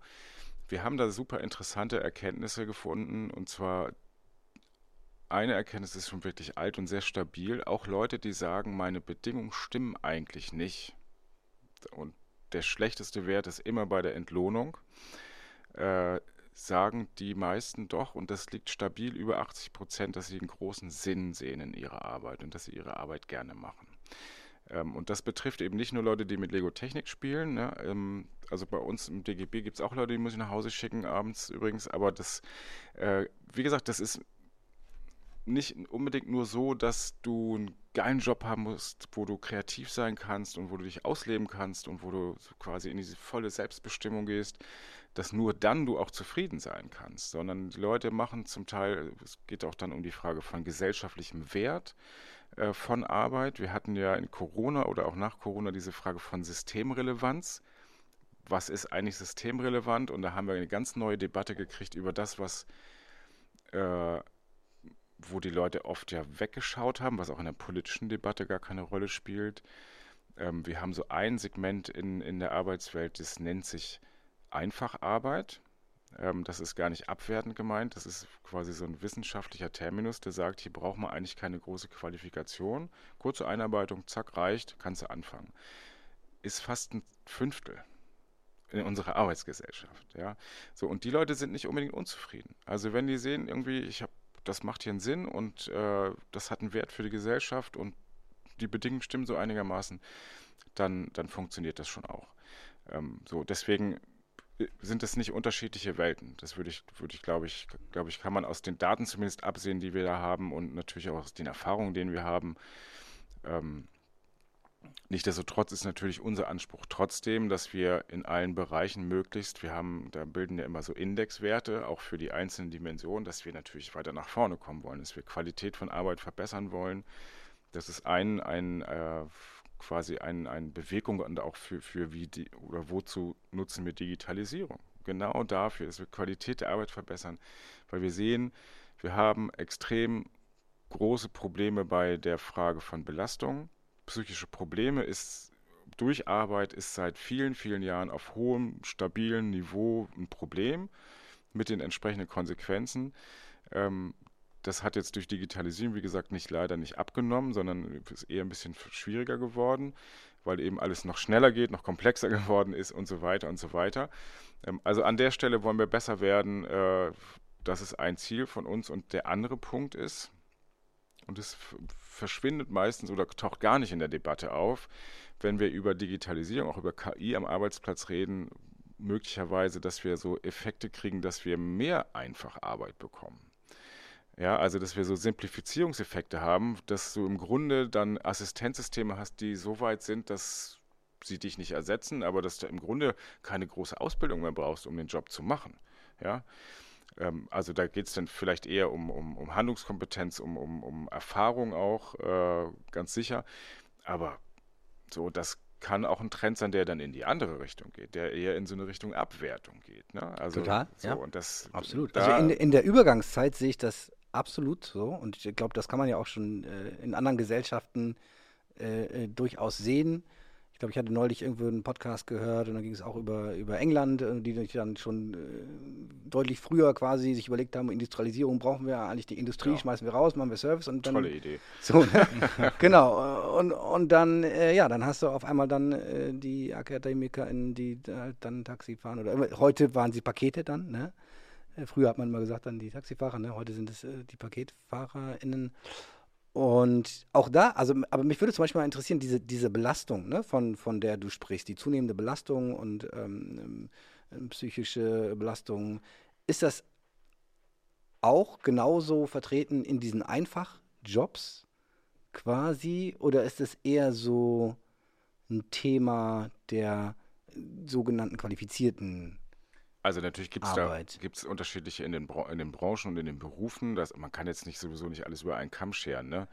Aber das ist schon eine ganz klare Tendenz, die sich durchzieht. Ja, dass du äh, mehr schaffen musst in der gleichen Zeit und dass du auch äh, quasi mehr Multitasking bist. Also das sind alles so, so Punkte, das ist auch nicht nur über unseren Index abgebildet, das gibt es eigentlich in allen Untersuchungen, die es dazu gibt, die da zeigen, also warum ist eigentlich diese psychische Belastung so hoch? Ja? Und das ist Arbeitsverdichtung, ähm, das ist Multitasking, das ist auch zum Teil eine Form von Entgrenzung. Wir haben das ja insbesondere beim, beim, beim mobilen Arbeiten oder im Homeoffice, wo wir, aber nicht nur da, aber da hat sich das nochmal besonders gezeigt, ähm, dass da schon auch viele einfach äh, zu Arbeitszeiten oder Tages- oder auch Nachtzeiten arbeiten, äh, wo man mal dann ein großes Fragezeichen dran machen muss, warum das eigentlich so ist. Ähm, wo Verfügbarkeitserwartungen da sind von Chefs und Chefinnen, äh, was am Wochenende und was den Abend angeht und so weiter. Das trägt jetzt alles nicht so unbedingt dazu bei, dass die Leute gute Arbeit machen können, weil äh, wenn man irgendwie abends um 10 noch eine Mail beantworten muss, dann kann das easy sein, aber wenn das heißt, die Präsi für morgen ist aber nichts, mach mal neu, ja. Hm. das die, muss man anders organisieren. Ist, ist, diese, diese Definition oder dieses Thema gute Arbeit, weil ich, ich meine, einerseits kann man natürlich versuchen, gute Arbeitsbedingungen also von außen zu schaffen, ne? Arbeitszeitregelungen, wie auch immer, ähm, zu versuchen äh, zu verhindern, dass, dass ähm, die Leute zu sehr, zu lange arbeiten müssen. Aber es klingt ja einfach auch raus, dass im, äh, im Endeffekt es ja auch darum geht, dass es ein bisschen zu den, sagen wir mal, zu den persönlichen Zielen der Person auch passt. Also dass es nicht nur extern getriggert ist. Also es gibt sicherlich unterschiedliche Menschen in unterschiedlichen Lebenssituationen, die vielleicht auch aus einem ganz unterschiedlichen Grund, ähm, nicht aus einem unterschiedlichen Grund arbeiten, aber die, die, die eine andere Kernmotivation tragen. Ne? Also ich denke mal, das, was du beschrieben hast mit dem, äh, ähm, ich spiele einfach rum, ist ja eine sehr privilegierte Arbeitssituation. Total. Ja. Und ähm, ich bin mir nicht sicher, ob das funktionieren wird, dass man jeden in so eine Situation bringen kann. Oder wenn, dann wäre es halt spannend zu, zu rauszukriegen, wie man, wie man das hinbekommen kann. Und von daher, gute Arbeit heißt ja eigentlich, wenn ich, dass es auch, dass ich mich halt als Arbeitnehmer nicht zu sehr unter Druck gesetzt fühlen, also nicht von externen Faktoren so sehr unter Druck gesetzt fühlen darf, dass ich beispielsweise in eine, in eine psychische Belastungsstörung oder sowas reinlaufe. Aber das ist, glaube ich, super schwer zu steuern. Ne? Naja, also, es gibt da unterschiedliche Regeln, also Ebenen. Du hast ja selber gesagt, irgendwie hier so Gesetzgebung. Es gibt ein Arbeitszeitgesetz zum Beispiel, das ja. regelt ziemlich klar und wie ich finde, auch mit allen möglichen Flexibilisierungsmöglichkeiten für Verlängerung und, und so weiter und Ausgleich das wird dann natürlich, äh, muss sich in den Betrieben umsetzen. Und dafür gibt es in erster Linie Tarifverträge, die das machen. Das, was du auch ansprichst, dass Leute sagen, okay, zu meiner Lebensphase passt diese Arbeitszeit gerade nicht. Ich will eigentlich mehr arbeiten, weil ich muss mein Haus abzahlen oder was auch immer. So, ähm, dann gibt es eine Phase, da will ich aber mehr Zeit für meine Kinder haben. Ich will aber nicht völlig raus. Ich will einfach reduzieren. Und, und so verändert sich das äh, natürlich nach der Lebensphase. Und dafür gibt es inzwischen, das ist, hat sich auch wirklich geändert in den letzten zehn Jahren, würde ich sagen, oder noch, noch länger vielleicht sogar, ähm, Tarifverträge, die all diese Optionen bieten. Mhm. Ja, was man dann betrieblich natürlich umsetzen muss, ist ja klar. Ähm, aber da auch zum Beispiel für Leute, die Pflegebedürftige zu Hause haben oder kleine Kinder, Sonderregelungen zu treffen und und und. Es gab super spannende. Das mobile Arbeiten durch die Pandemie ja auch, äh, ist ja auch nochmal, also. Das ist auch nochmal ein Sonderthema, aber was ja. ich total spannend fand, ähm, war die Frage, warte mal, wo war ich jetzt gerade? Homos, ich spule nochmal zurück, Arbeitszeitmodelle. Ähm, genau, also da gab es spezielle Anreize für besondere Gruppen.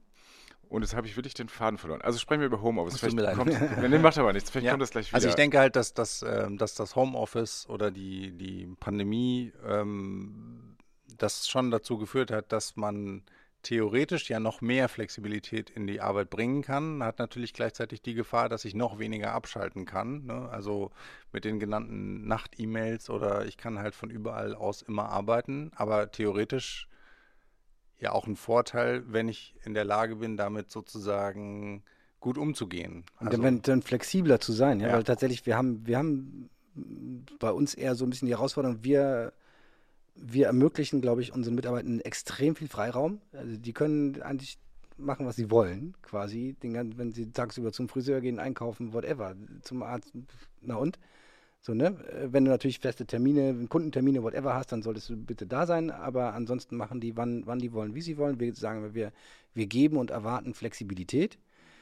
Das führt dazu, dass die Leute eher mehr arbeiten als weniger. Ne, weil sie vielleicht auch so ein bisschen, auf der einen Seite haben sie Spaß, auf der anderen Seite haben sie so ein Verpflichtungsgefühl auch. Und ja, aber es ist irgendwie ein Geben und Nehmen. Und wenn das ausgewogen ist, glaube ich, kann das sehr, sehr gut funktionieren und auch eher zu einer Entlastung führen, obwohl man vielleicht von der Stundenzahl mehr Stunden arbeitet als, äh, äh ne, als, als sonst so im Durchschnitt. Aber man fühlt sich irgendwie freier und macht, keine Ahnung, ne, weniger belastet. Das ist aber, wie du, wie du schon sagtest hier, das ist, glaube ich, ein bisschen privilegiert und äh, auch in vielen Unternehmen anders und da herrscht auch teilweise dann äh, ja eine andere äh, eine andere Filmkultur, ja, wie dann, du sprachst dann davon, ne, das ist halt, ich meine, das ist ja unrealistisch, abends um 10 zu sagen, die Präsentation ist scheiße, jetzt mach sie neu, ne, und das ist äh, meine Erwartung, dass du das machst und wenn du es nicht machst, dann so, ne. Ähm, das passiert aber ja trotzdem. Es, es passiert also, so oder so wahrscheinlich, ja. Also ich erzähle mal eine Geschichte aus meinem eigenen Leben. Ich habe ja. irgendwann mal am Sonntagabend meinem Team eine Nachricht geschickt, eigentlich, damit ich das nicht vergesse, ich habe von allen, bis auf einen, noch eine Antwort bekommen, noch am, Fre noch am Sonntagabend. Und den einen, der nicht geantwortet hat, hast du am Montag rausgeschmissen. Und ich habe natürlich, ich habe Leute gesagt, das ist mein Fehler, das darf ich einfach nicht machen. Ne? Also so, das ist mein Fehler. Ich habe es übrigens wieder mit der Arbeitszeit, dass ich, weil ich will es nur sagen, weil ich es total interessant finde, wie wichtig das geworden ist mit der Zeit. Hm ähm, vor, das vor der Energiekrise und vor, dem, vor diesem Krieg und so, gab es nämlich ganz viele Tarifverträge, wo die Angebote waren, nämlich mehr Geld, also eine Tariferhöhung beim Entgelt, oder nämlich davon weniger und dafür aber mehr freie Tage. Äh, oder eine Reduzierung der Arbeitszeit. Also, dass man diese Wahlmöglichkeiten anbietet, hatte oder ist die, letztlich die Konsequenz, dass äh, die Leute genau das wollen. Nicht irgendwie, wir haben jetzt die Debatte über vier Tage Woche, ähm, aber die eigentliche Debatte bei den, bei den Leuten ist, äh, flexibler mit der Arbeitszeit umzugehen, äh, weil das ist das, was sie wollen. Und mit dem Homeoffice, ja, das funktioniert äh, in der Regel ganz gut. Ähm, es gibt da gerade wieder neueste äh, Erkenntnisse aus den einstigen Forschungsinstituten. Ähm, das bleibt äh, in jedem Fall. Ähm, wir sehen sehr deutlich, dass die Frage Homeoffice oder nicht sehr davon abhängt, was habe ich für einen Job, was habe ich für eine Qualifizierung. Das ist echt so eine ganz klare Linie. Ja? Also das ist der Hammer, auch also quasi parallel zum Einkommen. Ähm, also geht es schon auch um Privilegien letztlich, wobei also das halt sprich höheres Einkommen, mehr Homeoffice. Absolut, also nur um absolut, das mal absolut, mal zu absolut. Das ja. genau kann ich jetzt in Zahlen nicht sagen, weil die sind noch nicht veröffentlicht. Ja. Die kommen von uns. Ähm, die haben wir jetzt erhoben. Das sind über 6.000 Leute, die ge gefragt haben. Das äh, ist aber sehr, sehr deutlich abgezeichnet. Das äh, war früher noch schlimmer. Ja, also wir hatten vor Corona, waren das eigentlich nur Führungskräfte, die Homeoffice gemacht haben. Da, so, und das ist heute anders. So, und ich glaube schon, dass äh, man da genau hingucken muss. Da gibt es ja auch eine lustige Debatte drum, auch politisch, äh, was man da möglicherweise nochmal regeln müsste oder nicht. Weil früher waren, äh, gab es das Konzept äh, Telearbeit. Mhm. Telearbeitsplätze zu Hause, da musste es aber eine richtige Vereinbarung für geben und dann musste aber auch alles nach Arbeitsstättenverordnung äh, ne, ausgestattet werden. Heute ist ja die Frage, wie ist es eigentlich mit der Ausstattung? Es gibt viele Leute, die sagen, ja, ich mache Homeoffice, aber ich muss mein eigenes Zeug nehmen. Ne? Also ich kriege noch nicht mal noch nicht mal ein Telefon, weil mein Arbeitgeber denkt, wieso, du hast doch sowieso eins. Äh, aus meiner Sicht ein bisschen problematisch für den Arbeitgeber selber, weil so Datensicherheit und so ist ja da nicht so unwichtig. Also wie ist es damit? Und natürlich will nicht jemand irgendwie so, oder wollen nicht alle so einen grauen, großen Trümmerschreibtisch haben mit so, aber da eine Balance zu finden, zu gucken, wie kann man da die Bedingungen ordentlich gestalten, weil insgesamt, das zeigen auch wirklich alle Studien, Arbeitszufriedenheit oder Zufriedenheit mit der Arbeitsorganisation bei den Leuten, die Homeoffice machen, in der Regel ziemlich hoch. Ja, also die Leute fahren drauf ab, die haben da Bock drauf, die können das gut nutzen. Gibt ja auch viele Gründe, die da äh, objektiv für sprechen. Es gibt aber eben auch ein paar Schattenseiten. So, und das ist jetzt Corona-unabhängig. Äh, da galten besondere Bedingungen, gerade für Leute mit kleinen Kindern, wissen wir alle, oder die mit dem nicht nur wackeligen Schreibtisch, äh, der Küchentisch war, sondern auch wackeliges WLAN. Und äh, ist heute anders. Also kann man entspannt damit umgehen. Es gibt viele gute Regelungen. Mhm. Ähm, aber äh, ja, es gibt immer noch viele, die das machen wollen und es nicht können, obwohl der Job es zulässt. So, ich glaube, letztlich schneiden sich da die Arbeitgeber ins eigene Fleisch. Äh, ich glaube, kaum jemand irgendwie aus der jüngeren Generation sagt, Job ohne Homeoffice, oh, finde ich cool. Ich glaube, also ist schwierig, glaube ich. ist ja, echt schwierig. Ja. Ne? Und wenn so, ich weiß nicht, es gibt ja, ich weiß nicht, Zoom hat jetzt gerade ausgerufen, äh, wir wollen alle wieder nach Hause schicken. Äh, Frage ich mich auch interessant. In- Ins Büro schicken, meinst du? Äh, ins Büro zurück. schicken, Ja. genau, Entschuldigung, genau, andersrum. Ähm, da gibt es so ein paar andere, wo es Diskussionen über die Produktivität gibt. Also du sagst, die Leute arbeiten mehr. Ähm, offensichtlich ist die Selbsteinschätzung bei den Leuten, die viele Homeoffice machen, dass sie tatsächlich auch produktiver sind, Mhm. sich produktiver fühlen. Es gibt einige Berufe, da kann man das relativ cool messen Mhm. ob das stimmt. Und das stimmt dann mal, manchmal nicht so überein. Also das ist, wie gesagt, ein heterogenes Bild, ja, aber in der Tendenz, das wird auf jeden Fall bleiben. Man muss ein paar Sachen, glaube ich, mal grundsätzlich regeln. Und äh, dann kommt es auf die Kultur oder auch Unkultur in den Unternehmen und in den, in den Verwaltungen an. Ähm, Ich, ich glaube, das Ja ist tatsächlich, also ne, das, das erleben wir auch ganz genauso. Ich glaube schon, für viele Tätigkeiten kann das Homeoffice extrem viel produktiver sogar sein. Wir haben aber auch erlebt, dass auch in Branchen wie unserer ähm, im Laufe äh, der Pandemie, so länger, ne, so, je länger sie dann dauerte, man irgendwann gemerkt hat, es fehlen auch Dinge. Es fangen an, Dinge runterzufallen, weil dir ganz viel informale Kommunikation fehlt. Und das ist schon wichtig und wir versuchen es halt über Anreizsysteme zu, also wir machen das komplett freiwillig hier. Ne? Die Leute kommen ins Büro, wenn sie Lust haben. Ähm, und wir versuchen halt das Büro möglichst zu einem Ort zu machen, wo man morgens aufwacht und denkt, boah, ich habe Bock ins Büro zu gehen. Das ist so ein bisschen, was ich vorhin auch meinte mit, ich glaube, wir haben Fachkräftemangel, ja, das ist das eine, aber das andere ist, wir haben einen Mangel an attraktiven Arbeitsplätzen und die jüngeren Leute, wenn die sich auf einen Job bewerben und da sagt, da wird dann gesagt, nee, Homeoffice machen wir nicht, oder einen Tag die Woche, immer äh, Mittwoch oder so, sagen die, ja, das ja, ja, weiß ich glaube nicht. Ne? auch. Nee, das stimmt. Also an der Attraktivität Und dann finden sie halt niemanden. kann man an vielen Stellen, deswegen haben wir ja auch das Thema gute Arbeit, sonst bräuchten wir es ja eigentlich nicht. Gute Arbeit ist ja eigentlich ein Auftrag für die Zukunft. Das ist ja nicht nur eine Beschreibung, so wie ist es, sondern was wollen wir eigentlich verbessern. Und da gehört das genau dazu. Und ich denke auch, dass das eigentliche Modell ist ja nicht Homeoffice, sondern es ist ja hybrides, mo- mobiles Arbeiten. Ja, das heißt, du hast Büro oder Betrieb äh, und du hast deine Arbeit zu Hause oder wo du sie eben machen willst. Ja? Und diese Mischung, das wollen ja die Leute. Und darum, darum geht es ja auch. Und ich glaube, das funktioniert auch nicht gut äh, in, in Betrieben, wo die Leute ähm, sich einmal im Monat treffen, um zu talken und der Rest läuft dann irgendwie am Bildschirm. Also das ist ja die Frage von das Informelle, was du sagst, oder auch, äh, ich glaube, es braucht so ein paar Routinen, auch die gut sind, dass man sich sieht. Ja, so, das ist äh, ein anderes Arbeiten, als wenn alle irgendwie verteilt. Äh, ja. Mhm. La lass uns doch vielleicht, äh, sorry, ganz kurz nochmal ein bisschen ein, äh, auf dieses etwas kritischere Beispiel von vorhin zurückkommen, weil ich hatte schon den Eindruck, so dann, da haben wir uns dann so ein bisschen rauslaviert. Jetzt haben wir den äh, Betrieb in der Logistik, der die Autos vom Schiff fahren lässt, von, den, von der Belegschaft aktuell. Und jetzt kommt da neue Technologie um die Ecke, wo gesagt wird, pass auf, guck mal, äh, egal, lösen wir uns mal von der technischen Lösung an sich, aber jetzt mal rein, ich halte es für sehr, sehr vorstellbar, dass es sehr viel schneller möglich sein wird, die Autos alleine vom Schiff fahren zu lassen, als sie dann im Straßenverkehr loszulassen, weil ich habe eine kontrollierte Umgebung letzten Endes, ne? Und ich, also ich, ich glaube, da geht was. Und ich glaube, ich habe dich auch mal, ähm, ich bin nämlich nicht ganz unvorbereitet in einem Interview oder in einem äh, Podcast irgendwo sagen hören, es ist ganz, ganz wichtig, dass äh, wir halt, wenn wir KI einführen in Unternehmen, immer das äh, in Einbeziehung des Betriebsrats und der Belegschaft und so weiter, und dass man das eben nur zusammen macht, dass das nicht von top-down kommt, sondern dass es da die Mitbestimmung gibt.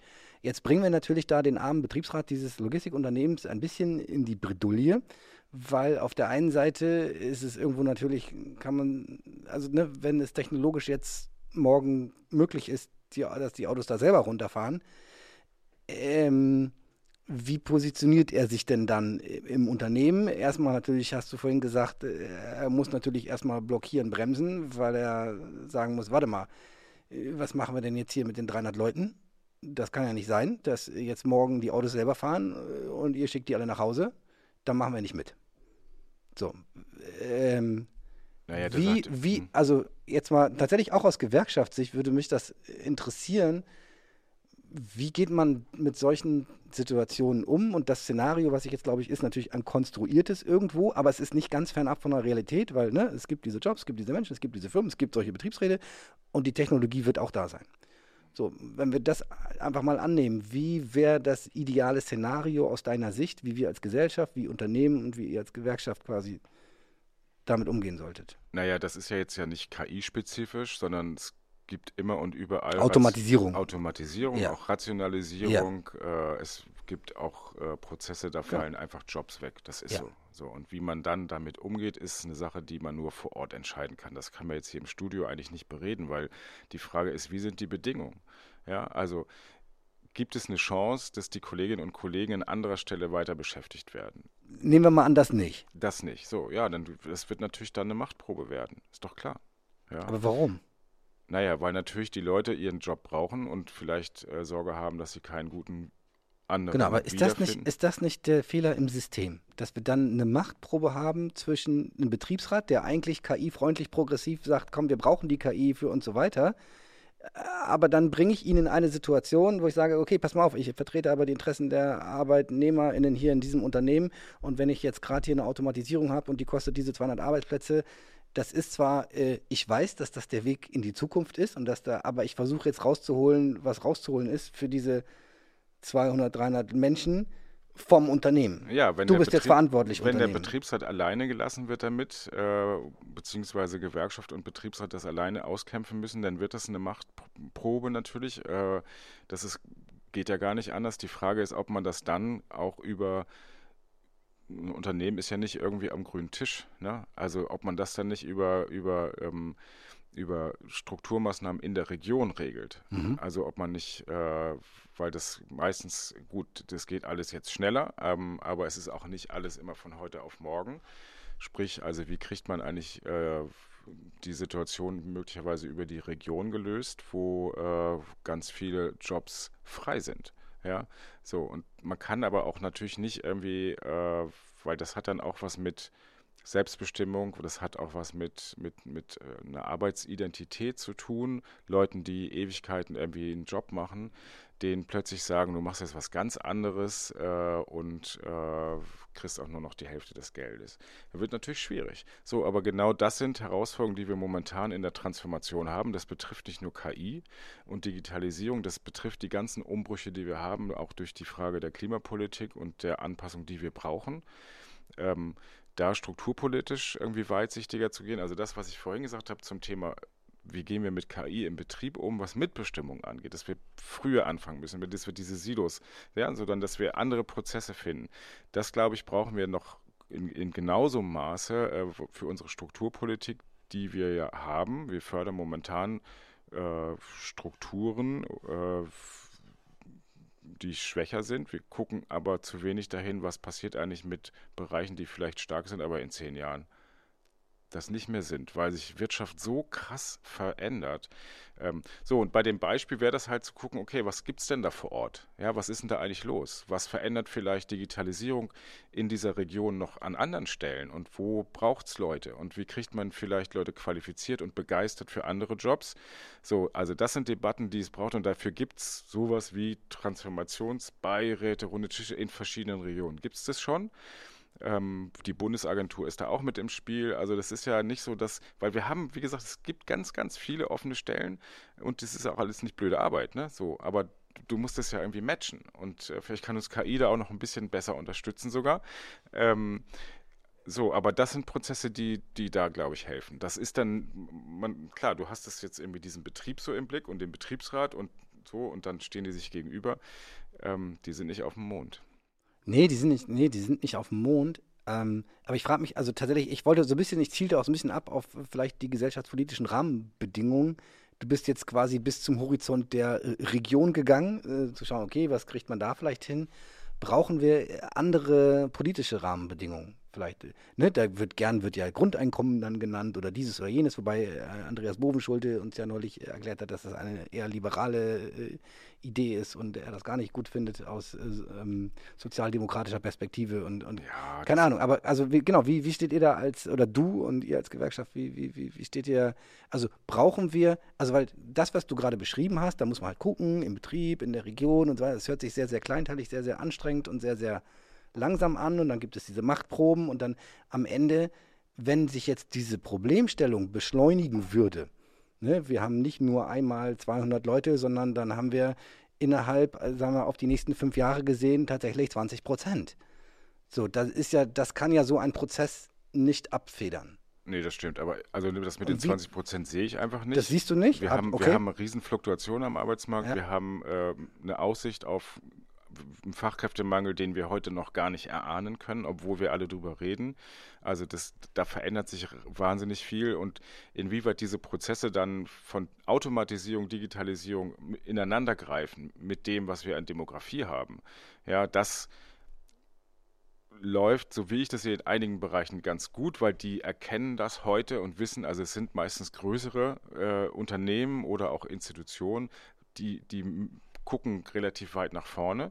Da funktioniert das gut. In anderen funktioniert das nicht so gut. Da läuft das vieles so auf Sicht. Ne? Also deswegen auch noch so ein bisschen, bisschen langsam. Große, ich verstehe immer das und ich war da auch mal. Äh, so die Sehnsucht danach, wir brauchen jetzt den großen Wurf. Wir brauchen jetzt äh, neues System äh, und das, dann wird alles besser. So, die Steuererklärung auf dem Bierdeckel. Der Bierdeckel, die Bürgerversicherung für Gesundheit so. und Pflege. Das ist ja alles Konzepte, die sind total, also Bierdeckel jetzt nicht, ne? Ja. aber Bürgerversicherung fand ich immer, finde ich immer noch gut. Mhm. Das ist nicht so ganz einfach umzusetzen.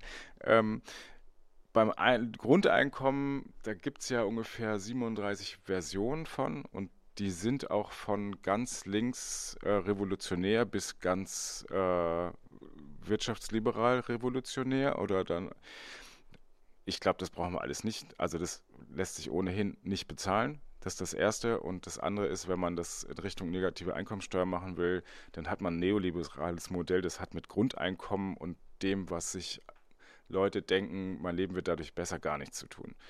Und ich glaube, wir brauchen es auch nicht, weil man müsste in jedem Fall richtig viel Geld reinbuttern und ich, ich, ich halte das eher für so eine Form von, von Kapitulation vor, vor dem, was eigentlich ansteht. Ja, dass wir die Kohle nehmen, um zu investieren. Ja, in Digitalisierung, in Technologien, in auch die Anwendung. Ich habe die Pflege angesprochen als ein Beispiel, in die Frage äh, Weiterbildung. Äh, da passiert jetzt einiges. Wir, wir, reden auch schon seit zehn Jahren über, wir müssen jetzt alle uns weiterbilden und Qualifizierung ist so wichtig. Ähm, es passiert ein bisschen was, äh, aber es passiert, glaube ich, immer noch ein bisschen zu wenig. Ähm, so, also das sind, glaube ich, eher die, die, die Herausforderungen. Da, da muss quasi auch öffentliches Geld hinfließen und nicht zu sagen, okay, das wird jetzt alles schlimm, wir machen jetzt ein Grundeinkommen und dann soll doch jeder selber sehen. Also das halte ich für wirklich rückwärtsgewandt.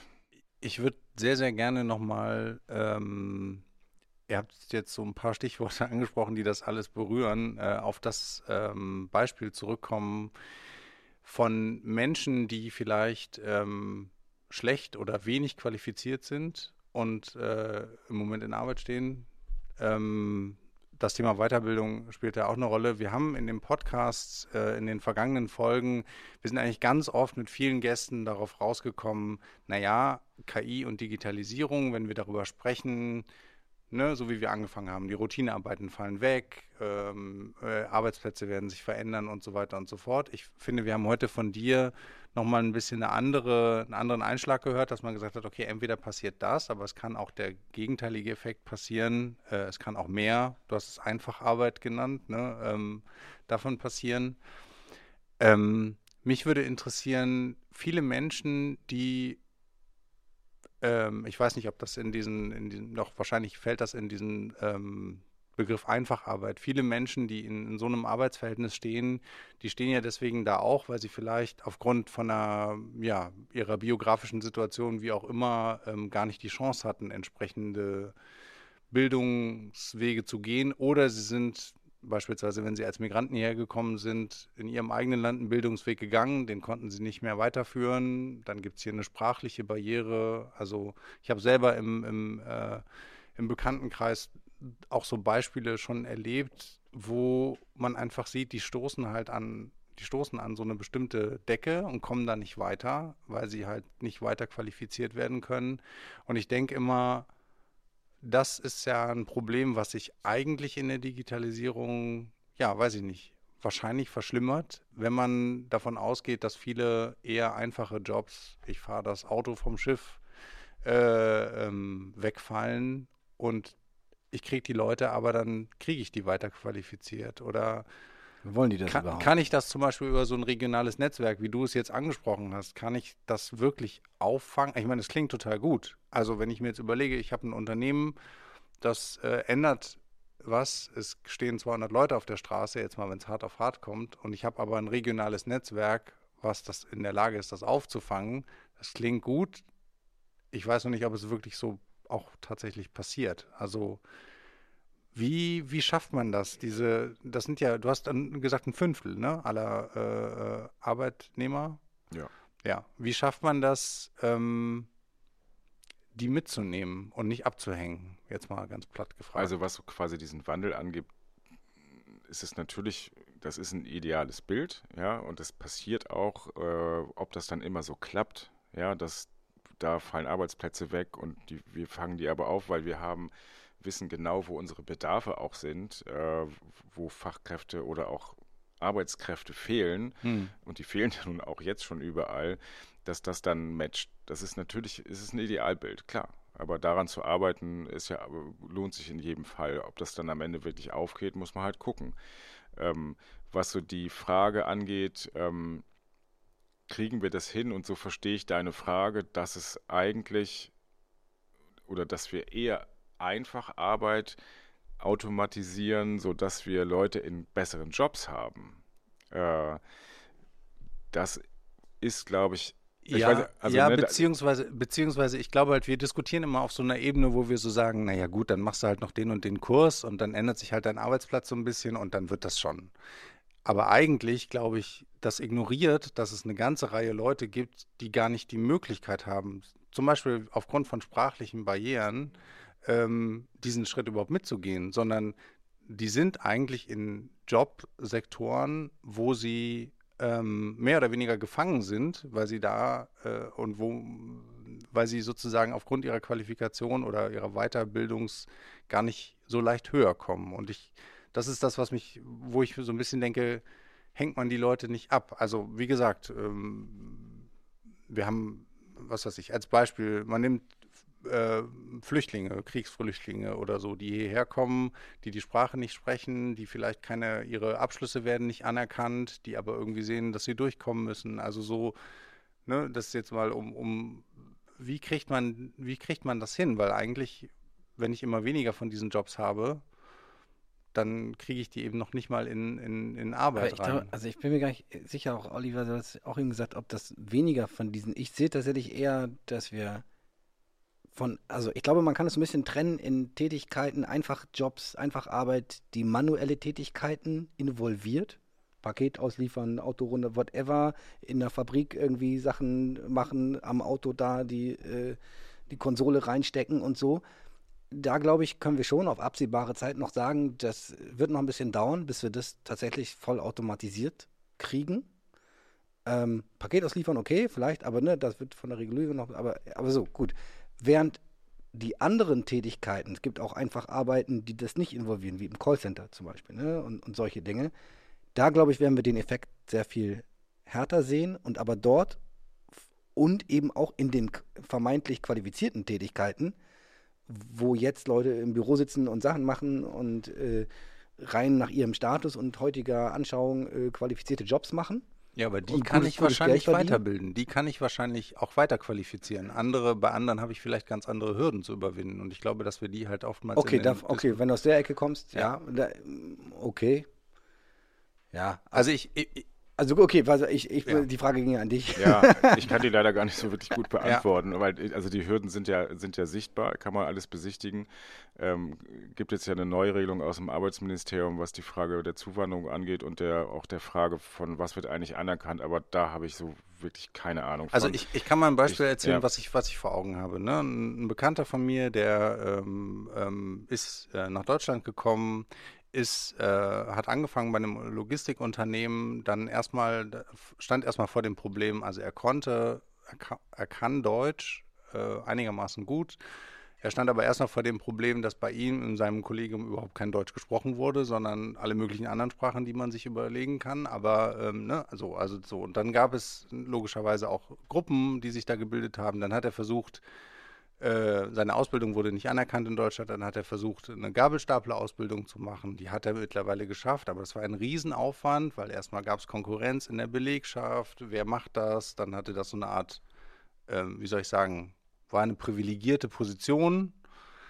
Also, und ich will einfach damit sagen, das sind so Arbeitsverhältnisse, die haben wir nicht auf dem Schirm. Die gibt es nicht, also Vielleicht gibt es sie in der Forschung, aber ich kann sie auch nicht sehen. Ich denke, Roland kann sie in seinem Unternehmen auch nicht sehen. Ich glaube aber, das ist eine massenmäßig relativ, ist schon eine große Zahl von Beschäftigten, wo Jobs einfach dann wegfallen. Also eigentlich finde ich dieses Beispiel mit den Leuten, die die äh, Autos von den Schiffen fahren, finde ich, passt da sehr gut, weil das sind so Jobs, die fallen einfach weg, aber die Leute sieht dann auch keiner mehr und die wird auch keiner mehr weiterqualifiziert sagen, gut, dann fährst du jetzt halt kein Auto, sondern äh, was weiß ich. Ja, das, das weiß man. Also das würde ich jetzt mal so jedenfalls irgendwie als Szenario nicht, nicht annehmen, dass hm. äh, sich da keiner kümmert und dass man die dann nicht mehr sieht. Ähm, Insgesamt gibt es zu diesem Thema natürlich auch ein bisschen was an Forschung, einfache Arbeit, Digitalisierung. Da traut sich keiner so richtig aus der Ecke, in welche Richtung geht es denn eigentlich. Hm. Also da wird mit Szenarien gearbeitet. Dann trau ja, dich doch mal. Das könnte so, das könnte, genau. ja, trau ich, dich. ich äh, komme dann, nee, so, das äh, ist schwer abzusehen. Ne? Ja. Die Frage ist, was wird automatisiert? Was rentiert sich? Ja, das ist ja die Frage, die dahinter steht. Und dieses Mantra von, es wird digitalisiert, was digitalisiert werden kann. Nee, es wird digitalisiert, was am Ende eine Rendite verspricht. So. Ja, kann auch sein, Punkt. dass das Grundproblem unsere Wirtschaftsordnung ist. Ja, könnte auch sein. Könnte sein, dass der Grund einfach Profitmaximierung am Ende ist, warum digitalisiert wird. Also ich meine, ne, das ist, ist Kapitalismus das richtige System für die Zukunft aus Sicht der Gewerkschaft? Sehr gut. Ich meine die Frage ernst ja, Sozialismus, äh, ich meine. Nee, die, Frage ist ja nicht, ist, also Sozialismus ist eine, aber die, also, ne, vielleicht gibt es ja auch andere Modelle. Ja, da gibt es auch andere Modelle. Das mit dem, also ja, ich glaube, würde ich mich jetzt irgendwie gar nicht irgendwie in dieses Wasser begeben, glaube ich. Gut, du bist Kapitalist. Ja, wir nehmen das an, was da ist und entwickeln das munter weiter.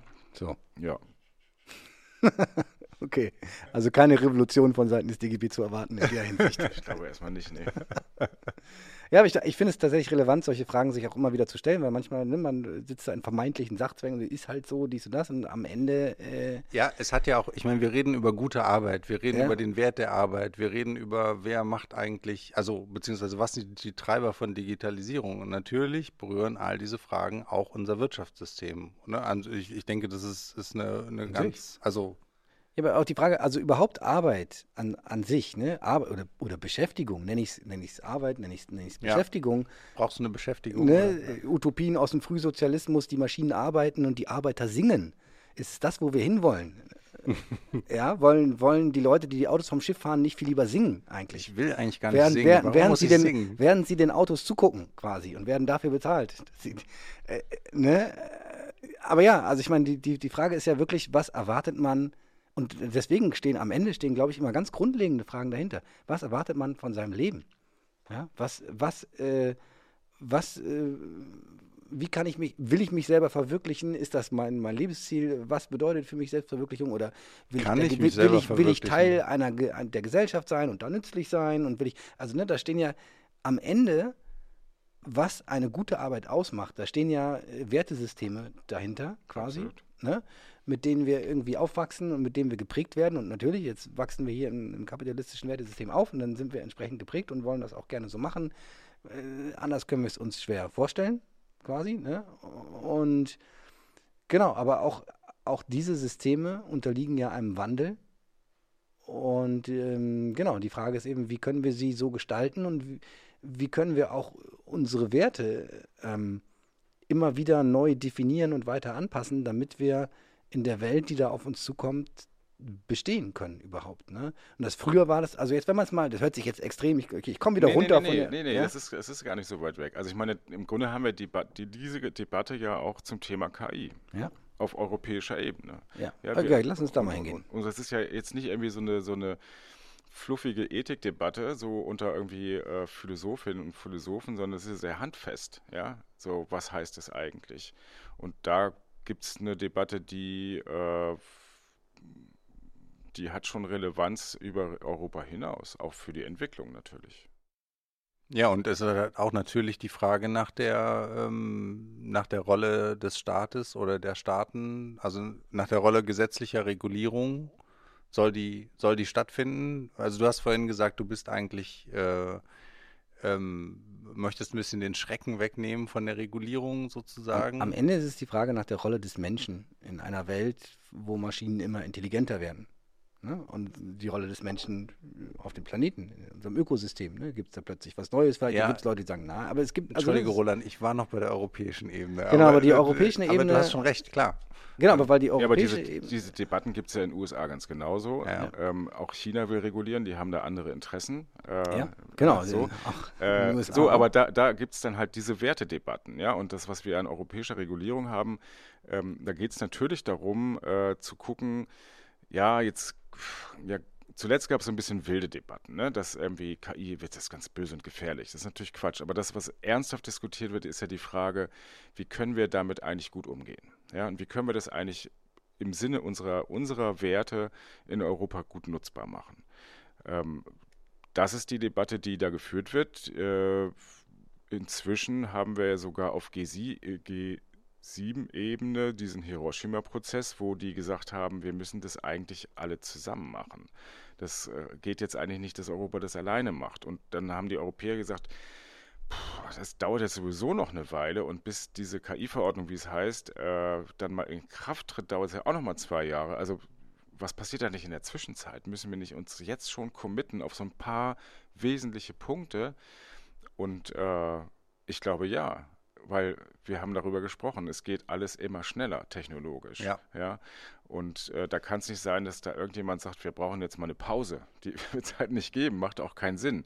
Ja, und äh, dass wir jetzt dann irgendwie in so eine Art Selbstverpflichtungsgeschichte kommen, halte ich auch nicht viel von. Also da gibt es halt schon die Frage, wie gehen wir mit äh, KI im Bereich Arbeit, im Bereich Bildung, im Bereich Gesellschaft um? Was wollen wir und was wollen wir nicht? Ja, und äh, diese Debatte zu führen, lohnt sich aus meiner Sicht vor allem deshalb, weil wir damit die Nutzung von KI erleichtern. Ja, wenn wir ein paar Sachen ausschließen, die wir gar nicht wollen. Und wo die Leute aber Sorge vor haben. Das ist, glaube ich, nicht nur in Deutschland so. Ich meine, wir haben dieses Datenschutzthema und es das heißt ja immer so, da Datenschutz macht alles kaputt und blockiert alles. Das, wovor die Leute Schiss haben, ist, dass sie irgendwie im Betrieb gläsern werden. Das, was sie vielleicht privat alles zulassen, finden sie im Betrieb, im Arbeitsleben nicht so toll. Warum ist das so? Ja, das weiß ich auch nicht genau. Das ist, glaube ich, äh, schon ein sehr, sehr großes Sicherheitsbedürfnis. Ähm, so, und da kommen wir ja, das haben wir ja alles schon länger. Jetzt kommen wir aber mal in die, in die Frage, was kann so KI vielleicht? Und wie ist das eigentlich mit, mit der Frage von vorausschauenden Prognosen, so predictive äh, und so? Da weiß ich nicht. Ja? Also wenn irgendwie deine Kündigungsabsichten irgendwie schon mal analysiert werden, wollen wir das eigentlich?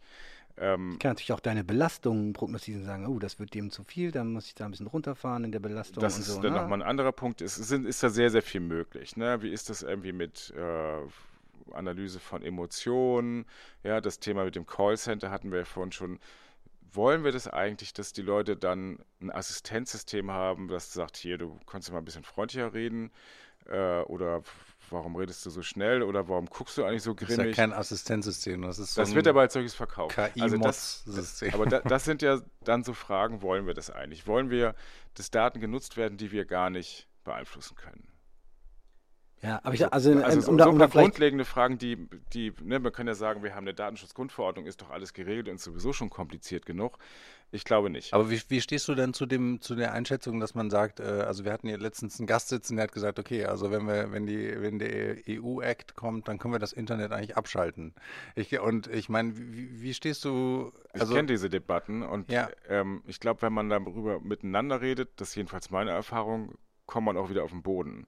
Ich glaube, dass das, was wir da haben, ich meine, worum geht's? Es geht darum, dass die Anwender, äh, nicht die Anwender, sondern die Entwickler und die Anbieter von KI-Systemen, ja, die müssen transparent machen, wie funktioniert das Ganze eigentlich. Da sagen mir die Leute aus den Be Betrieben, äh, die, genau das brauchen sie, weil sonst können sie überhaupt nicht einschätzen, was sie da eigentlich einkaufen. Ja, Ja. so. Äh, da sagen aber dann die Entwickler, oh, ja, dann hängt ihr uns hier so viele Dokumentationspflichten ran, da können wir doch gleich zumachen. Ähm, weiß ich nicht, ob das zweite stimmt. Das erste stimmte, weiß ich, äh, dass da Transparenz erforderlich ist. Da geht es ja auch nicht irgendwie ums letzte Detail. Aber die Frage, womit haben wir es eigentlich zu tun, ähm, ist ja die Grundlage dafür zu sagen, okay, welche Regeln brauchen wir denn in den Unternehmen oder Verwaltungen? Wenn ich das gar nicht habe, kann ich das auch nicht machen. Und das ist das Problem, was viele mir berichten, dass sie das gar nicht einschätzen können. Ja, und um mehr letztlich geht es gar nicht. Ja, ich glaube, ich glaub, also mein, mein, mein, Hauptproblem mit, der, mit dem EU-AI-Act ist tatsächlich, und ich bin da auch so ein bisschen eher äh, eine Fraktion, ich glaube, ich glaube, die Reihenfolge ist so ein bisschen, ich finde diese Debatte unglaublich wichtig. Sie muss geführt werden und sie muss offen geführt werden und ich, das Bedürfnis nach Transparenz ist wichtig. Wir können aber auch äh, vielleicht nicht alles erklären. Nee. Aber die, was, die, die, Frage ist ja dann, was ist die, die Schlussfolgerung? Wenn ich nicht erklären kann, darf ich nicht einsetzen. Hm. Äh, aber ich, also, weil was dieser, ähm, und auch der KI-Bundesverband hat sich da relativ klar ja äh, positioniert. Ja. Wenn dieser EU-AI-Act jetzt morgen eingeführt werden würde, müssten wir wahrscheinlich unseren Firmensitz verlegen irgendwo anders hin, weil das hier einfach nicht mehr funktionieren würde. Ja, aber das Sinnvoll KI, KI also. zu entwickeln und, und äh, zu verkaufen. Wozu das, das Einzige, wo, wozu das führt, mein Eindruck, also ich habe keine Ahnung, was da genau dahinter steckt, wer da dahinter steckt, ich bin auch kein Verschwörungstheoretiker, aber ich finde es so ein bisschen verwunderlich, weil das, das eigentliche, was da, was am Ende da gemacht wird, ist, ähm, die KI wird dann nicht mehr in Europa entwickelt werden, sondern sie wird nur noch von großen internationalen Konzernen entwickelt werden, die die Ressourcen haben, die erforderlichen Nachweise und äh, Dokumentationen und so weiter zu erbringen. Und dann hängen wir, wenn wir es nicht sowieso schon tun, vollends an, an der Nadel. Ich wollte gerade fragen, wer macht es denn jetzt? Also du hast ja gerade das Bild beschrieben, das von der Zukunft gemalt wird. Es ist doch aber Realität heute. Ja, ja pass auf. Oh, genau. Und es tobt gerade ein wilder Kampf in, in der KI-Welt äh, zwischen äh, den großen bösen Konzernen, sind nicht alle natürlich äh, böse, äh, und quasi der Open Source Welt. Bis noch vor kurzem war KI sehr, sehr Open Source getrieben quasi. Und das war auch so das, der Anspruch äh, der meisten Entwicklungsteams. Und ähm, jetzt seit äh, quasi, ne, so das fing an vor zwei Jahren, glaube ich, so um, um und bei, vor zweieinhalb Jahren, als die erste GPT-Version nicht mehr gepublished wurde von OpenAI und äh, ist jetzt quasi, hat ihren vorläufigen Peak erreicht in eben den großen Konzernen, die äh, durch die Welt reisen und versuchen für Regulierung Lobbyarbeit äh, zu machen. Ähm, weil ähm, das einzige Interesse, was diese Konzerne haben, ist ein wirtschaftliches Interesse. Mhm.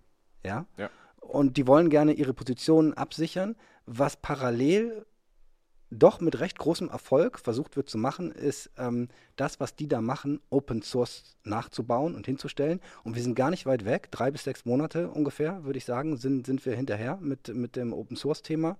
Gibt es zum Glück auch viel Geld und viele Unternehmen, die da massiv rein investieren. Und ähm, jetzt sagen die großen Konzerne, oh, davor müsst ihr Angst haben. Und deswegen muss es ganz doll reguliert werden und auf keinen Fall, das ist ja wie eine Atombombe, das dürft ihr auf keinen Fall den Leuten in die Hand geben.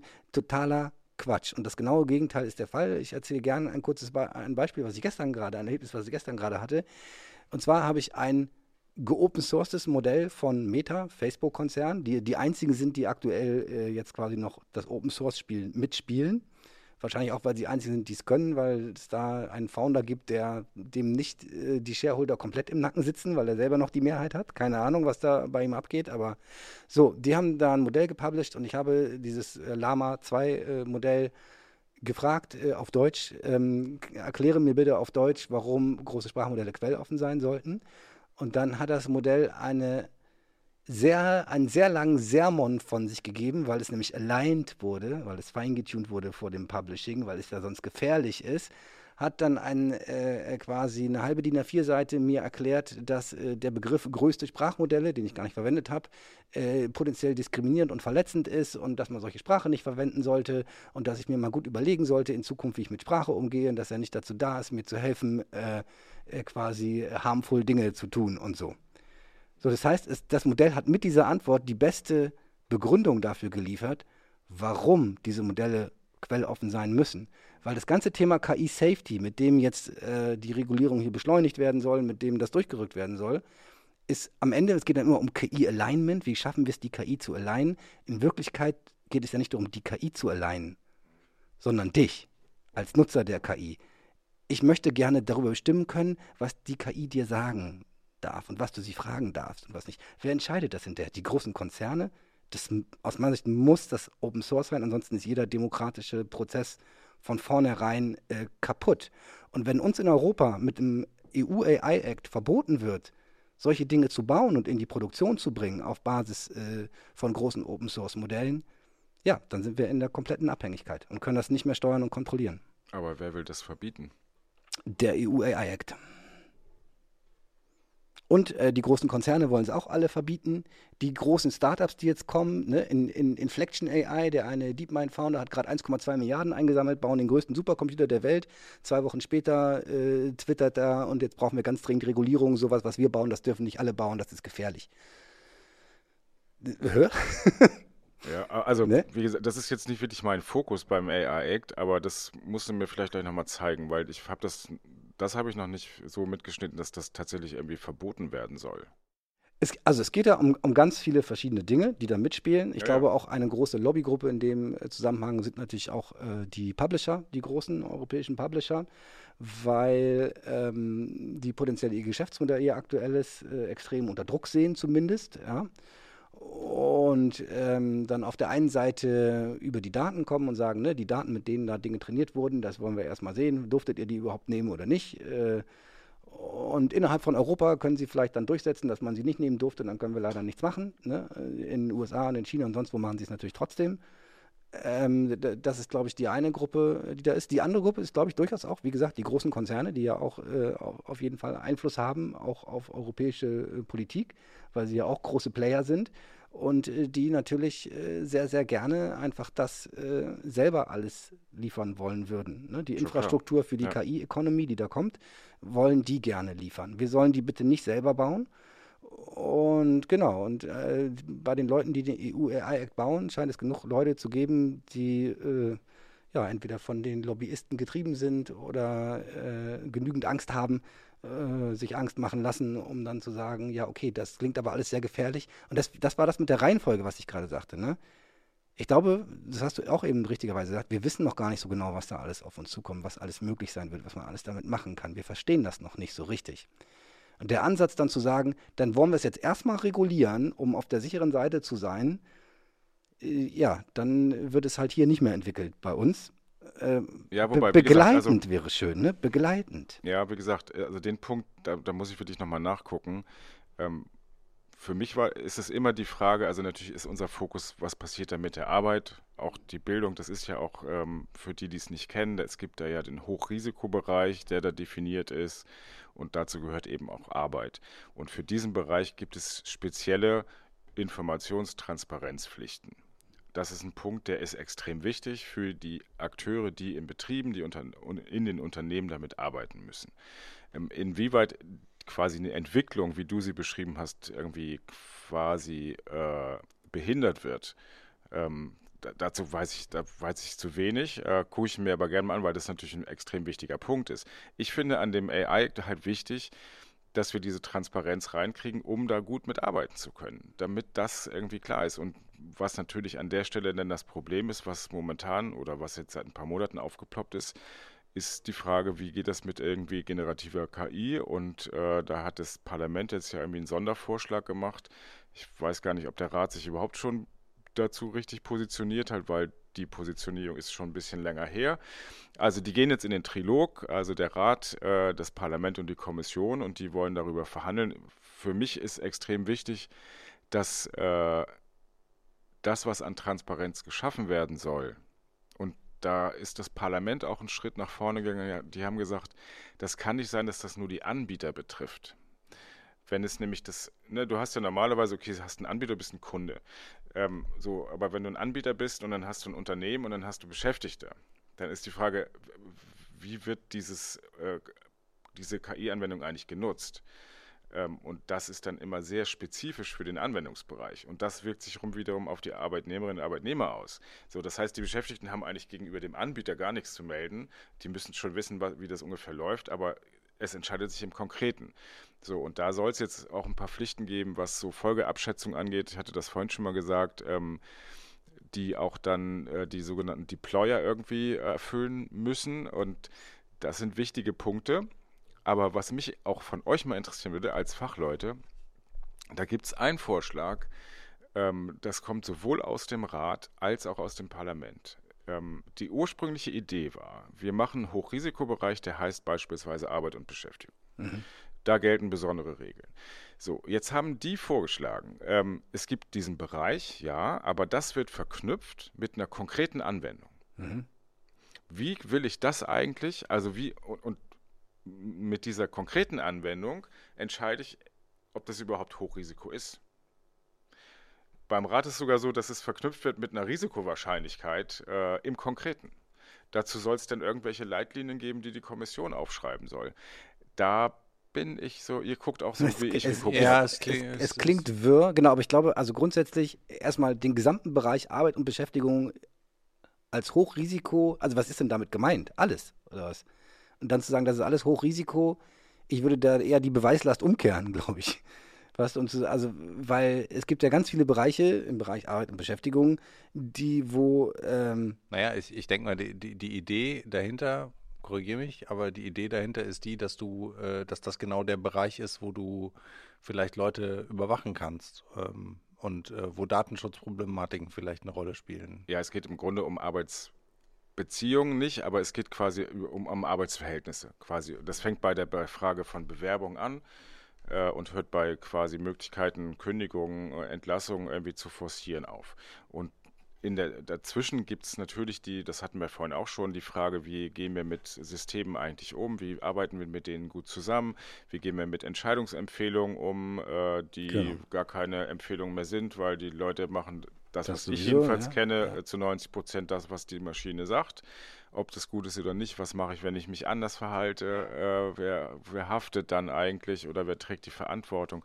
So, und deshalb zu sagen, diese Bereiche quasi der, der Arbeitsorganisation und, und quasi von, von Ankommen und, und Gehen, dass das ein Hochrisikobereich ist, wo ja noch nicht heißt, da wird jetzt irgendwas verboten, sondern da brauchen wir besondere Transparenzanforderungen und die möglichst nicht nur für den, der das anbietet und sagt, hier, äh, liebe Firma, ich habe hier was Schönes für dich, äh, können wir wunderbar im Personalbereich einsetzen, entlastet deine Leute, ist super.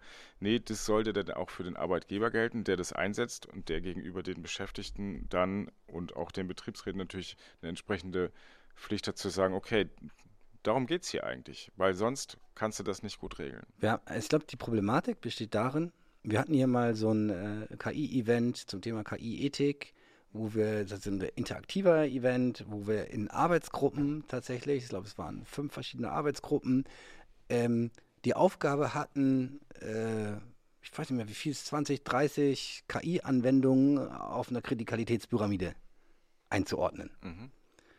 Und das total Interessante daran war, ist, es gab fünf völlig unterschiedliche Ergebnisse. Okay fünf völlig, also die fünf verschiedenen Arbeitsgruppen haben in ihren Diskussionskontexten fünf völlig unterschiedliche Ergebnisse erarbeitet. Und ich glaube, das ist, ne, du kannst natürlich bei jeder KI, also grundsätzlich würde man natürlich sagen, okay, eine KI, die über Leben oder Tod entscheidet, äh, die ist wahrscheinlich höchst kritisch, die entscheidet, schalte ich jetzt die Lungenbeatmungsmaschine ab oder nicht oder so, ne? So, äh, wie ist es mit dem Auto? Wenn dieses Auto fährt, na gut, das Auto ist aber auch, ne? So, was ist jetzt, wenn das Auto gefahren wird auf, äh, in einem geschützten Bereich, wo keine Menschen sind, das Auto fährt selber vom Schiff äh, auf dem Parkplatz?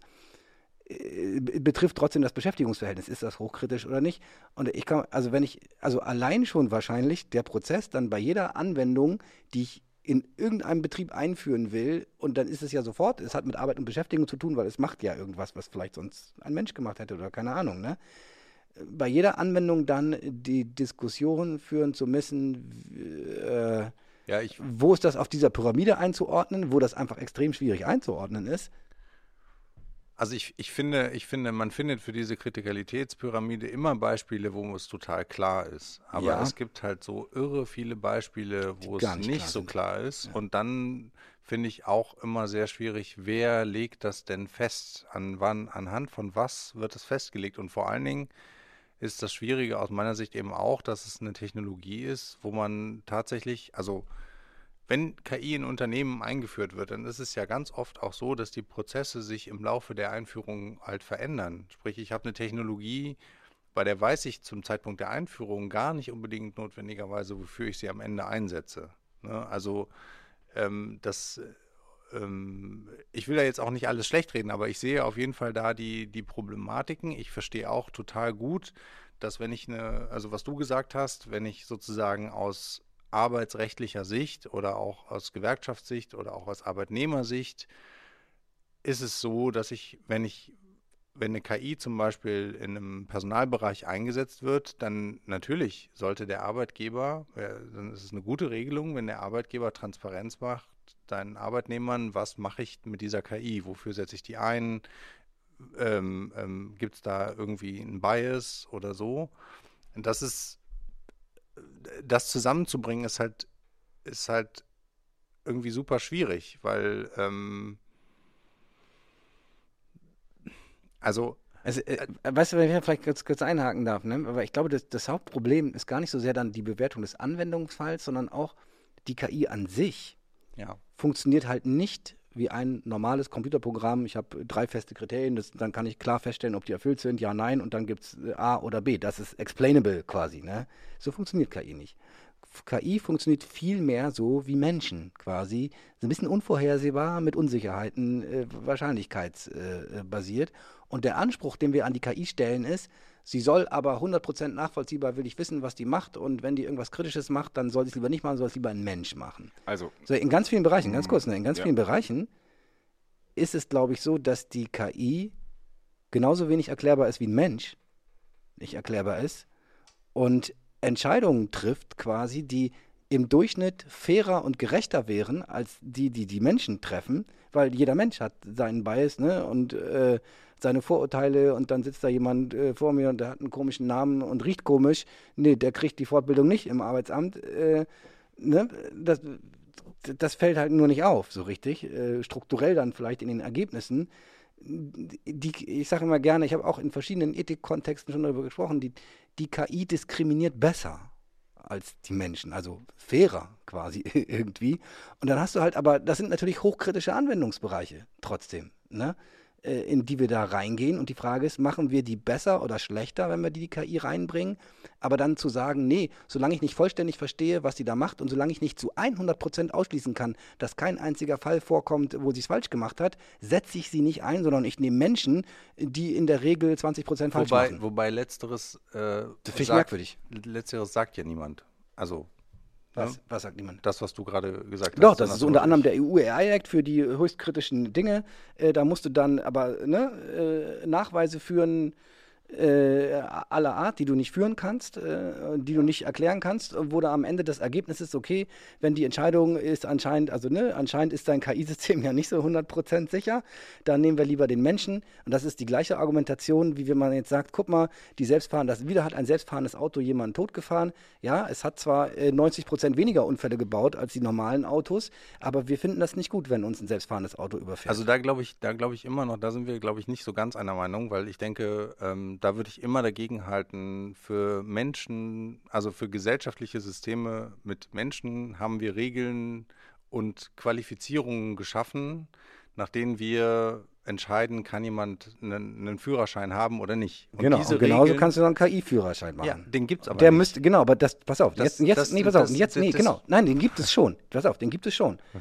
Das Problem ist nur, du willst eine andere Regel anwenden für die KI. Ja, das ist du willst nicht, dass die KI die Führerscheinprüfung besteht und dann fahren darf. Nee, ich glaube, Aber warum nicht? Ich glaube tatsächlich, die gibt es nicht. Ich würde, also da, ich, das, diesen KI-Führerschein, den gibt es nicht. Den gäbe es theoretisch, aber den, den gibt ja, aber es wir, das, was, ich, was ich nur sagen will, ist, wir, wir legen andere Maßstäbe an. Ich würde gerne nochmal auf diese Kritikalität kommen. Bitte. Zu den fünf Beispielen und fünf unterschiedliche Ergebnisse. Ähm, es gibt dazu ganz gute äh, Betriebsvereinbarungen, äh, die gut funktionieren, wo die Leute am Ende jeweils zum gleichen Ergebnis kommen. Und die Frage ist, was nimmst du als Kritikalität überhaupt an? Also welche Kriterien? So, und da geht es natürlich darum, inwieweit das ähm, letztlich, ja, wenn man mal ganz weit geht, äh, die, die Selbstbestimmung, die Autonomie von Arbeitnehmern und Arbeitnehmern betrifft. Ähm, so, inwieweit das irgendwie möglicherweise arbeitsrechtliche Konsequenzen haben könnte, etc., etc. Sind überhaupt Daten da? Wie werden die genutzt? Gibt es prädiktive Analytik oder nicht? Wie darf das genutzt werden? Wer hat wie Einsicht? Das so nach so einem Raster ähm, lässt sich das relativ cool machen.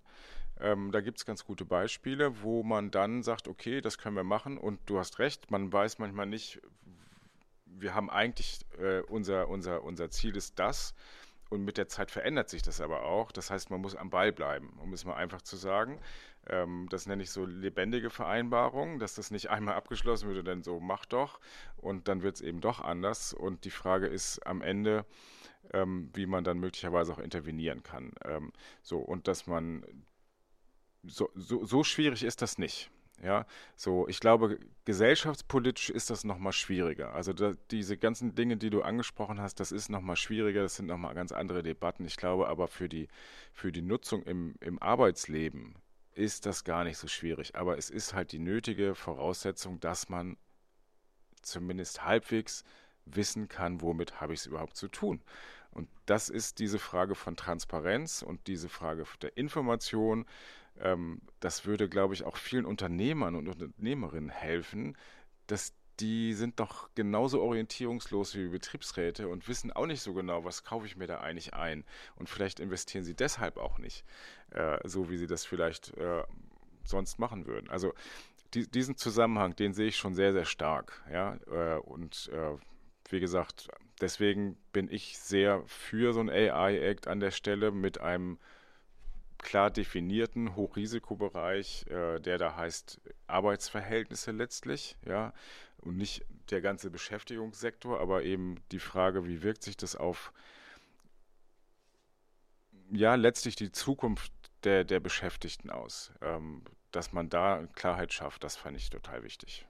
Ja, und das sollte man nicht irgendwie groß verkomplizieren mit irgendwie, wir gucken erstmal nach irgendwelchen Risikowahrscheinlichkeiten konkreter Anwendung. Das kann man vorher gar nicht. Ja, aber weißt du was? Ja, und ich glaube, ich glaube, da liegt genau, das ist genau so ein bisschen ähm, der, der Punkt, den wir quasi, diese, diese gute Idee, die du gerade skizziert hast, das will ich sofort unterschreiben. Ne? Die Leute wollen gern wissen, wie es funktioniert. Die wollen das aber bis zu einem gewissen Detailgrad wissen. Ne? Ja, natürlich. Die müssen halt einmal verstehen, pass auf, das sind beispielbasierte Systeme. Guck mal, das funktioniert so. Du zeigst dem da äh, so und so viele Beispiele und dann lernt alles, was so ungefähr in der Verteilung dieser Beispiele ist, wird es ganz gut hinkriegen mit verschiedener Sicherheit dann. Wenn mal was ganz anderes ist auf einmal, wird es wahrscheinlich Probleme haben und so. Und so kann ich dir das erklären und wenn dann äh, bestimmte äh, Dinge gut funktionieren, dann kann man das wahrscheinlich an den Trainingsdaten gut erklären und wenn bestimmte nicht so gut Dinge nicht so gut funktionieren, kann man das insgesamt auch ganz gut erklären. Aber warum jetzt in einem einzelnen Fall genau bei diesem einen Bild das System etwas tut und nicht etwas anderes? Mhm. Ich glaube nicht, dass das das Level ist, was erforderlich ist. Um, nee, das glaube ich auch. Genau, und das ist aber im Prinzip das Level, was hinterher gefordert wird.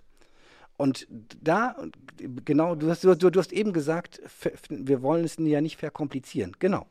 Und ich glaube, da lege, glaube ich, so ein bisschen der Königssee, dass man sagt, pass auf, wir wollen diese Debatten führen. Wir brauchen so ein bisschen so eine Basiseinigung darüber, wie wir damit umgehen. Wir wollen, äh, ne, dass alle so grob verstehen, wie das funktioniert und was das tut. Wir brauchen einen lebenden Prozess, ja, der, der dazu führt, dass wir irgendwie ongoing, je mehr wir verstehen und lernen, was wir mit diesen Systemen tun können und je mächtiger sie werden, äh, quasi uns immer zurückziehen können auf unsere Basisannahmen, äh, was wollen wir eigentlich hier erreichen was sind unsere Ziele und was sind die Mittel dazu, sind die noch angemessen, müssen wir da irgendwo nachsteuern. Aber wir wollen es ja gerne benutzen. Mhm. Da, das ist der Punkt. Und benutzbar haben. Und äh, was halt ähm, stattdessen passiert, ist, dass wir, oh, wir müssen, es gibt was Neues zu regulieren. Und dann äh, quasi, wie, wie der Marder beißwütig wird, wird die EU-Kommission regulierungswütig und dann fängt man halt an. Ne? Ja, da ist und dann so ein bisschen los. Klischee mit im Satz, oder? Also ja, äh, Klischees kommen ja immer irgendwo her, ja. nämlich äh, wie genau wie Stereotypen irgendwo so ein bisschen, ne?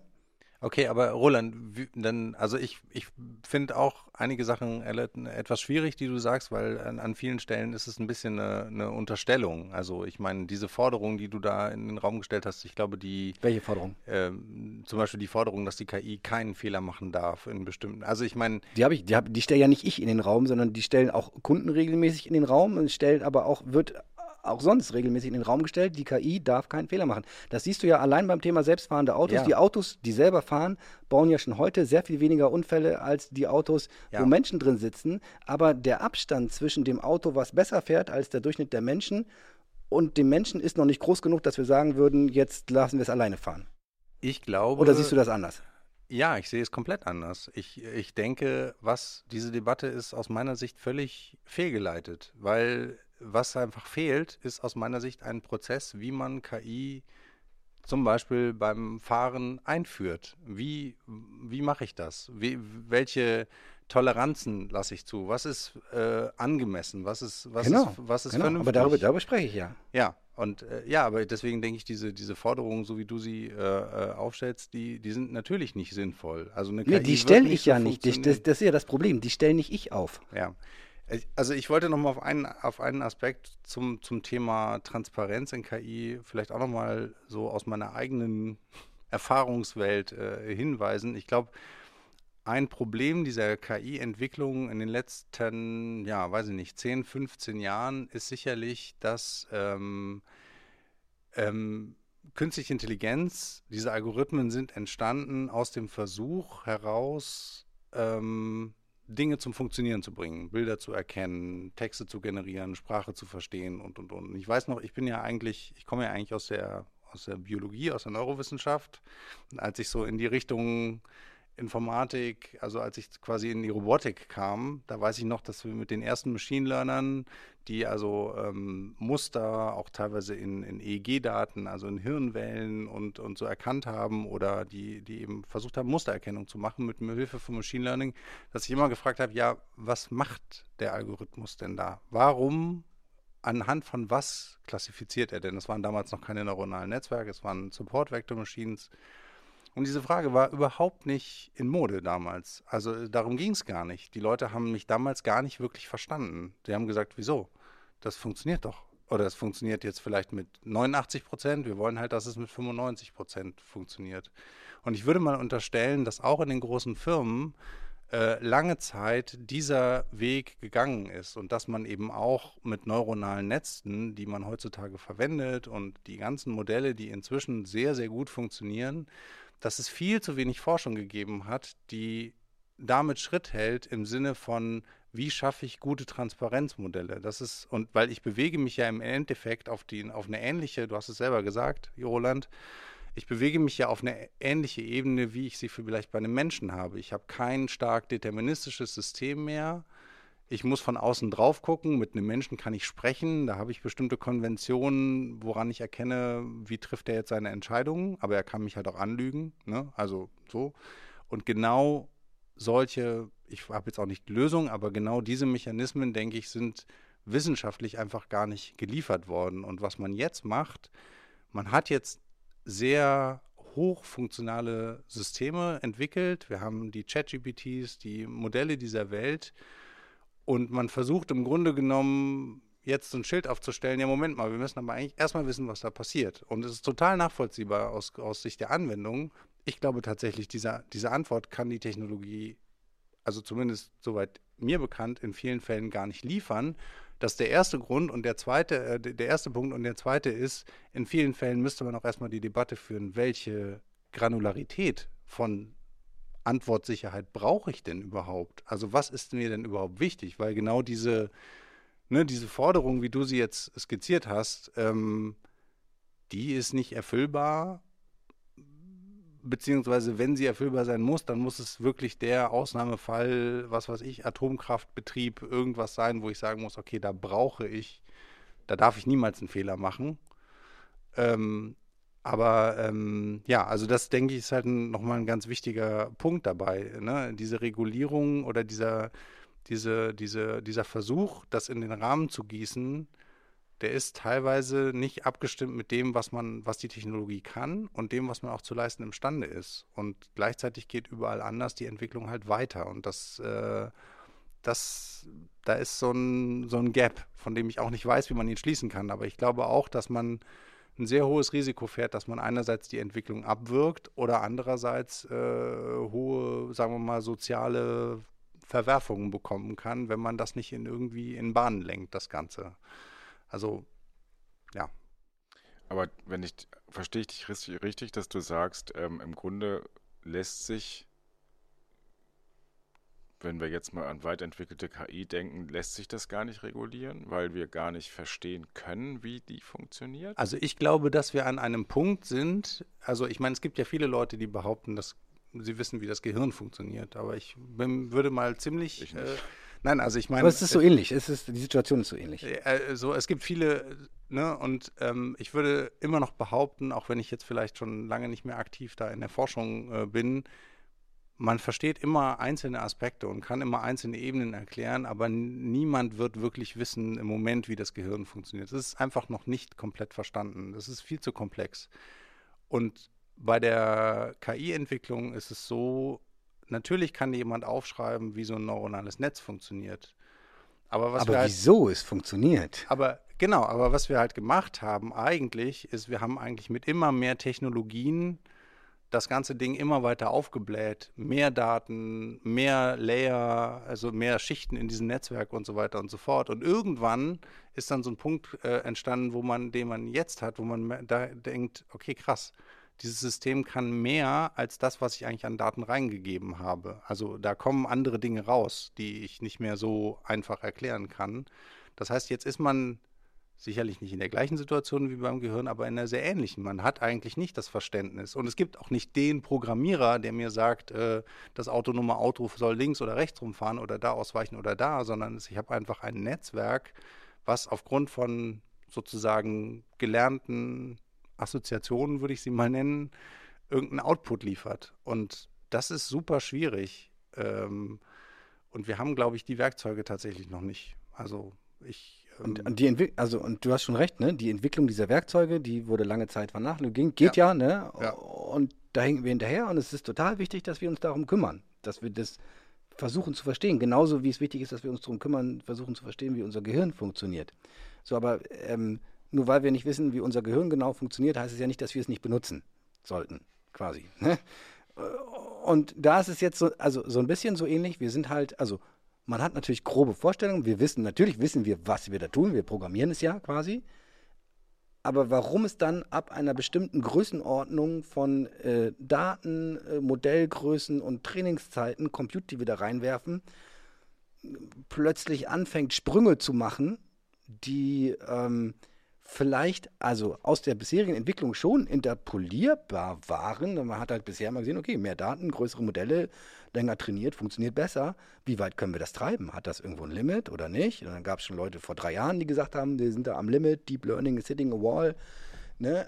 Äh, Ja, und dann haben die einfach weitergemacht und größer und ein bisschen die Architektur noch verändert. Und jetzt sind wir schon auf einem Level, wo man denkt, hui, hui, hui. Äh, Und die ersten Leute schreien nach Pause und so weiter. Ähm, äh,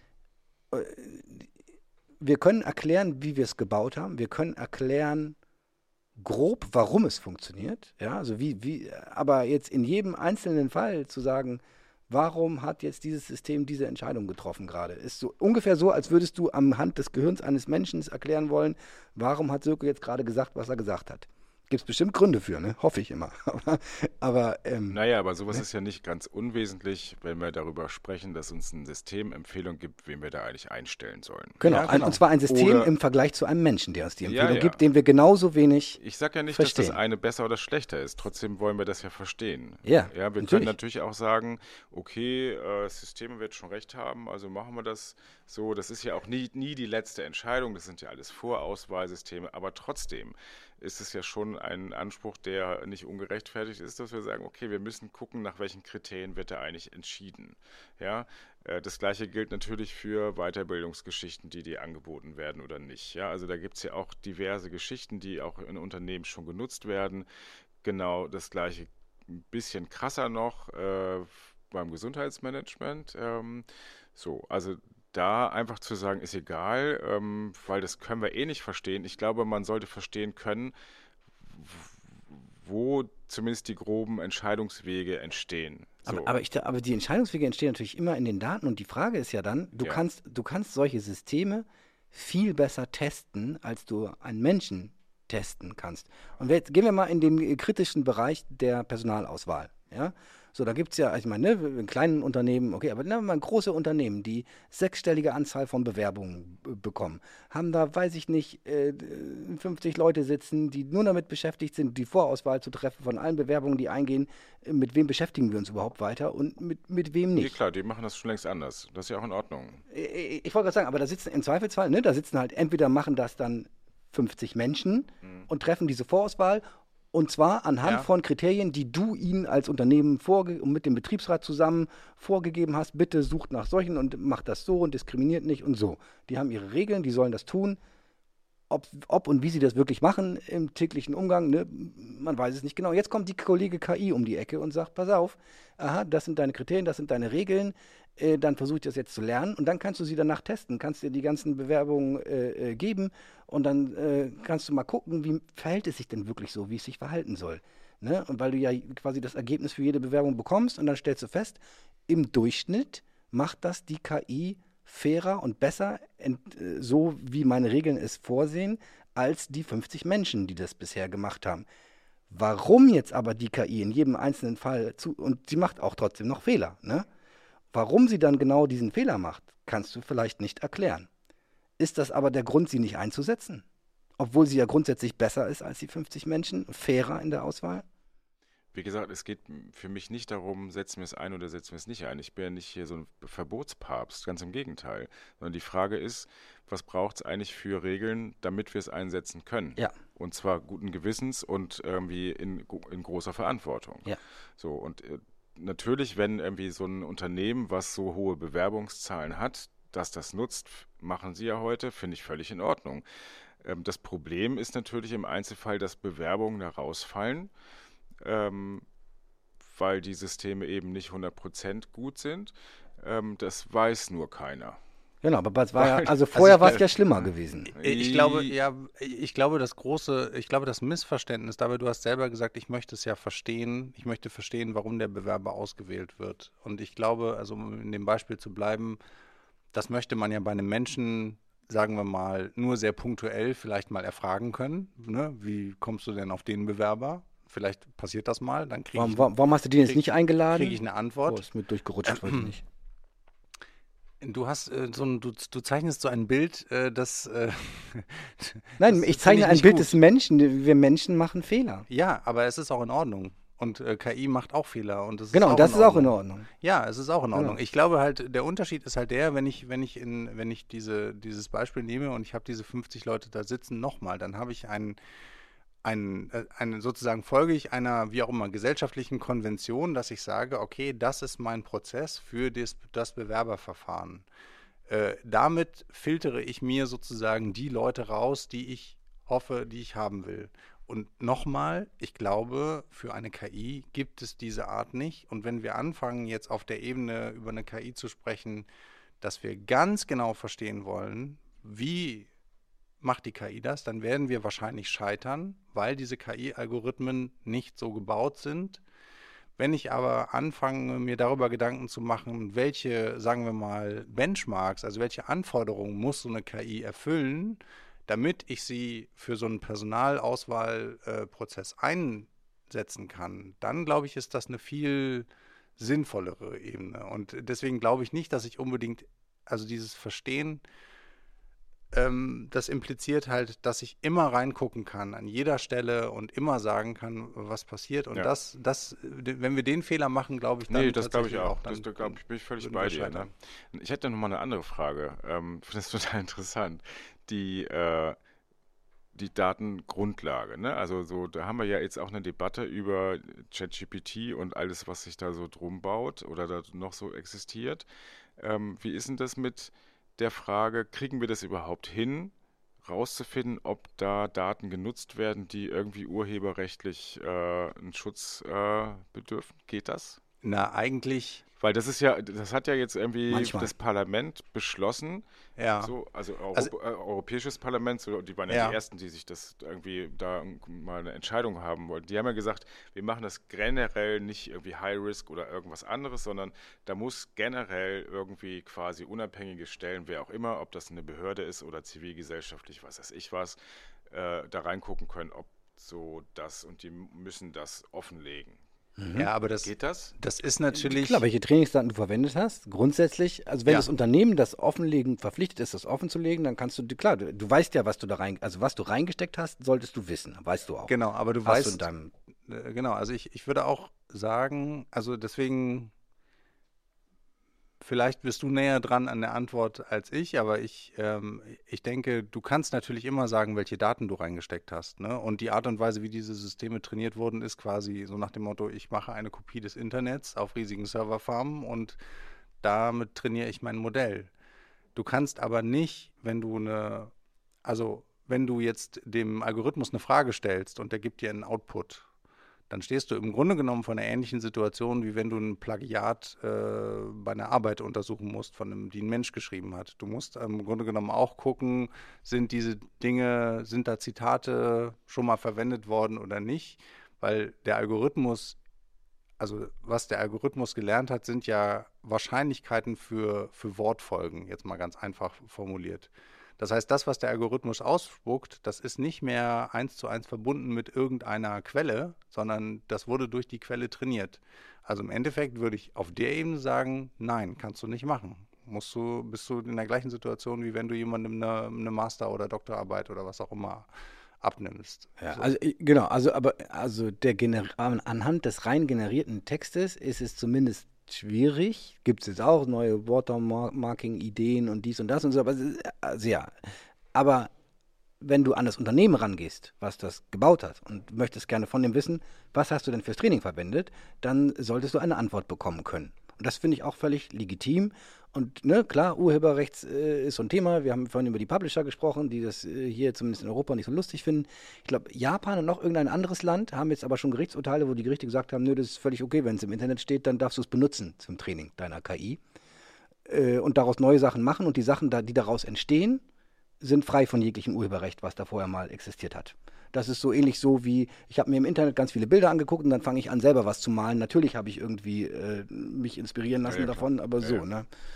Äh, Genau, also das, äh, Genau, das ist aber dann auch, glaube ich, da, da ist auch eine Verwechslung. Ne? Also die Leute verwechseln das, äh, ähm, äh, also mancher findet diese Diskussion mit dem Urheberrecht, was ich auch, Urheberrecht ist sicherlich sehr, sehr wichtig, aber es kann eigentlich kein Aufschrei durchs Land gehen, sage ich mal, weil ich irgendwas ins Internet gestellt habe und dann heißt es am Ende, ja, Moment mal, aber der verwe verwendet ja meine Bilder. So, ich meine, jeder Mensch, der auf die Webseite geht, verwendet auch meine Bilder, weil er guckt sie sich an, sozusagen. Ne? Also so könnte ich, so könnte man ja auch argumentieren. Ähm, also das ist, das ist ein Unterschied. Äh, Ich, äh, ich muss natürlich irgendwie, ähm, und das, auch das ist eine komplett ungeklärte Frage, kann eine Firma, nur weil sie die Macht dazu hat, äh, alle Inhalte aus dem Internet quasi auf, auf einer Serverfarm äh, ablegen und dann diese Inhalte verwenden, so wie sie lustig sind? Ich meine, ich denke, würde jetzt mal persönlich sagen, theoretisch ja, kann te sie. technisch ja.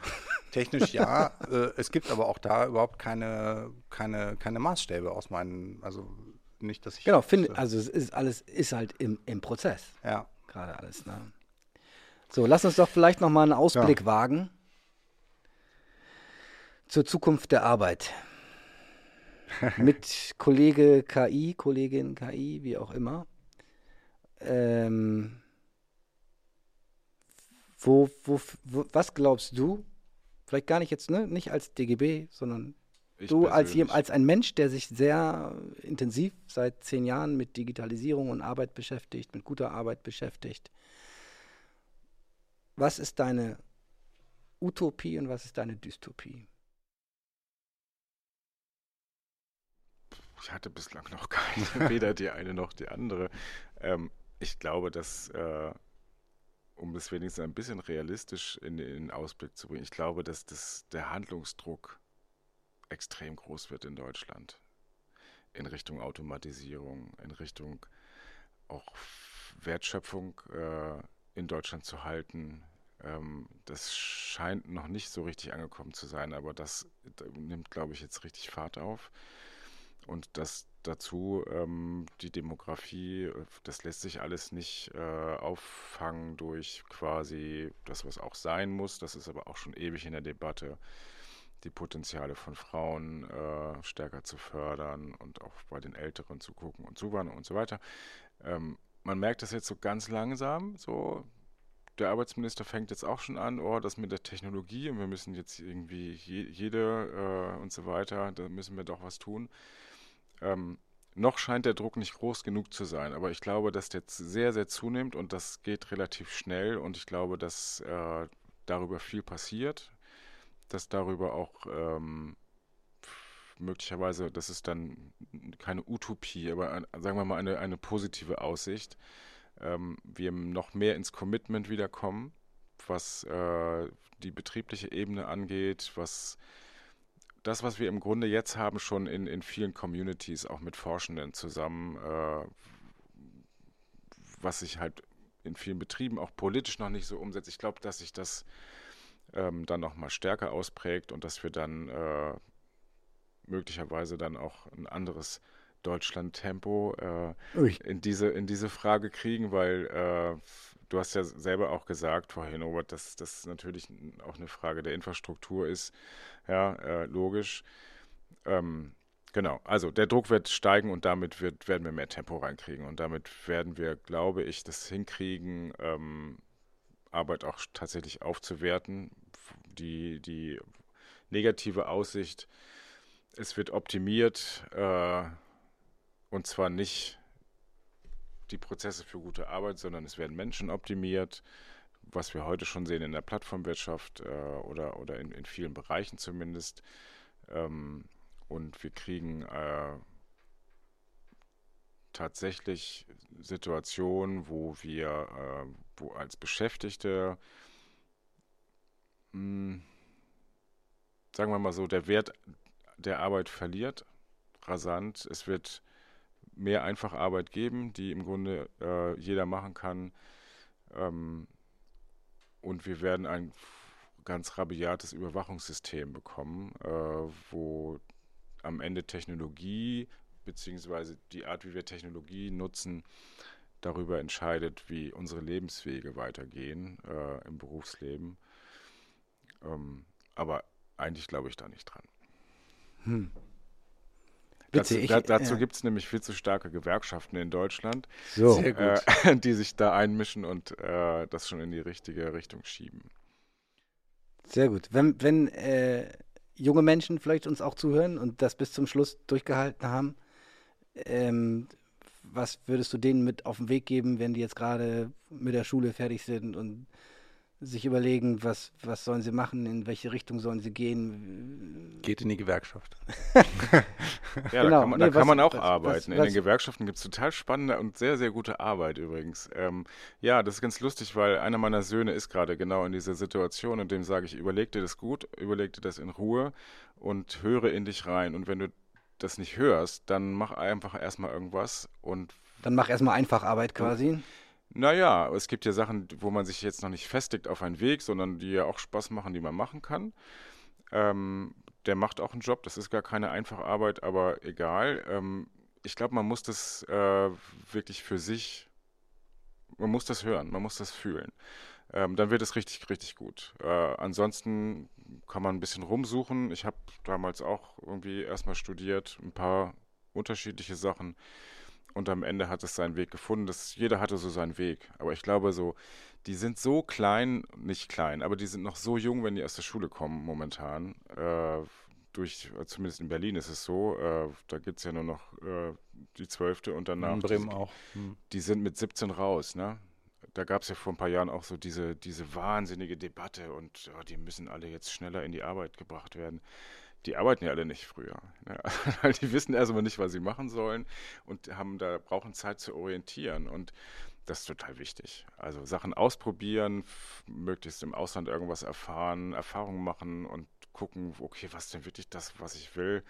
Ähm, ich glaube, wir haben da eine ganz gute Situation auf dem Arbeitsmarkt inzwischen. Das war früher auch anders. Da musste man ja gucken, dass man überhaupt irgendwas kriegt. Das dreht sich eben auch. Und deswegen äh, Selbstbewusstsein Genau, sucht euch selbstbewusst die attraktiven Arbeitsplätze. Ne? Naja. Genau. Ist nicht für alle gleich einfach, das wissen wir auch, ja. aber ähm, so, da müssen wir jetzt Absolut. ja nicht noch über das Ausbildungssystem reden. Ich würde sagen, aber da, da könnten wir jetzt noch eine neue Folge zu machen. genau. Das also ist auch ein mega wichtiges Thema. Ich glaube aber an der Stelle lassen wir es dann für heute Jo. mal gut sein. Vielen Dank, Oliver, dass du äh, bei uns warst. Ich fand es äh, sehr unterhaltsam und, und spannend. Ich fand es auch schön zu sehen, äh, dass, wie du eben das in deiner kleinen Utopie ein bisschen aufgebaut hast, ähm, dass es auf Seiten der Gewerkschaft auf jeden Fall auch die Wahrnehmung, das äh, Verständnis gibt. Wir haben hier einen sehr großen Handlungsdruck. Wir müssen uns bewegen, wir müssen was tun. Da gehören ganz viele Dinge dazu, Infrastruktur und äh, Bildung und äh, keine Ahnung. Ähm, ja, aber wir müssen daran und wenn der Handlungsdruck weiter steigt, gibt es auch ein bisschen Hoffnung, dass sich anfängt, etwas zu bewegen. Diese Hoffnung habe ich zumindest auch. Gut. Und in diesem Sinne, lasst es uns gemeinsam anpacken. Alles klar. Vielen Dank fürs äh, Zuhören, Zuschauen. Danke für die Einladung und fürs Gespräch. Danke. Dankeschön. Ciao, ciao.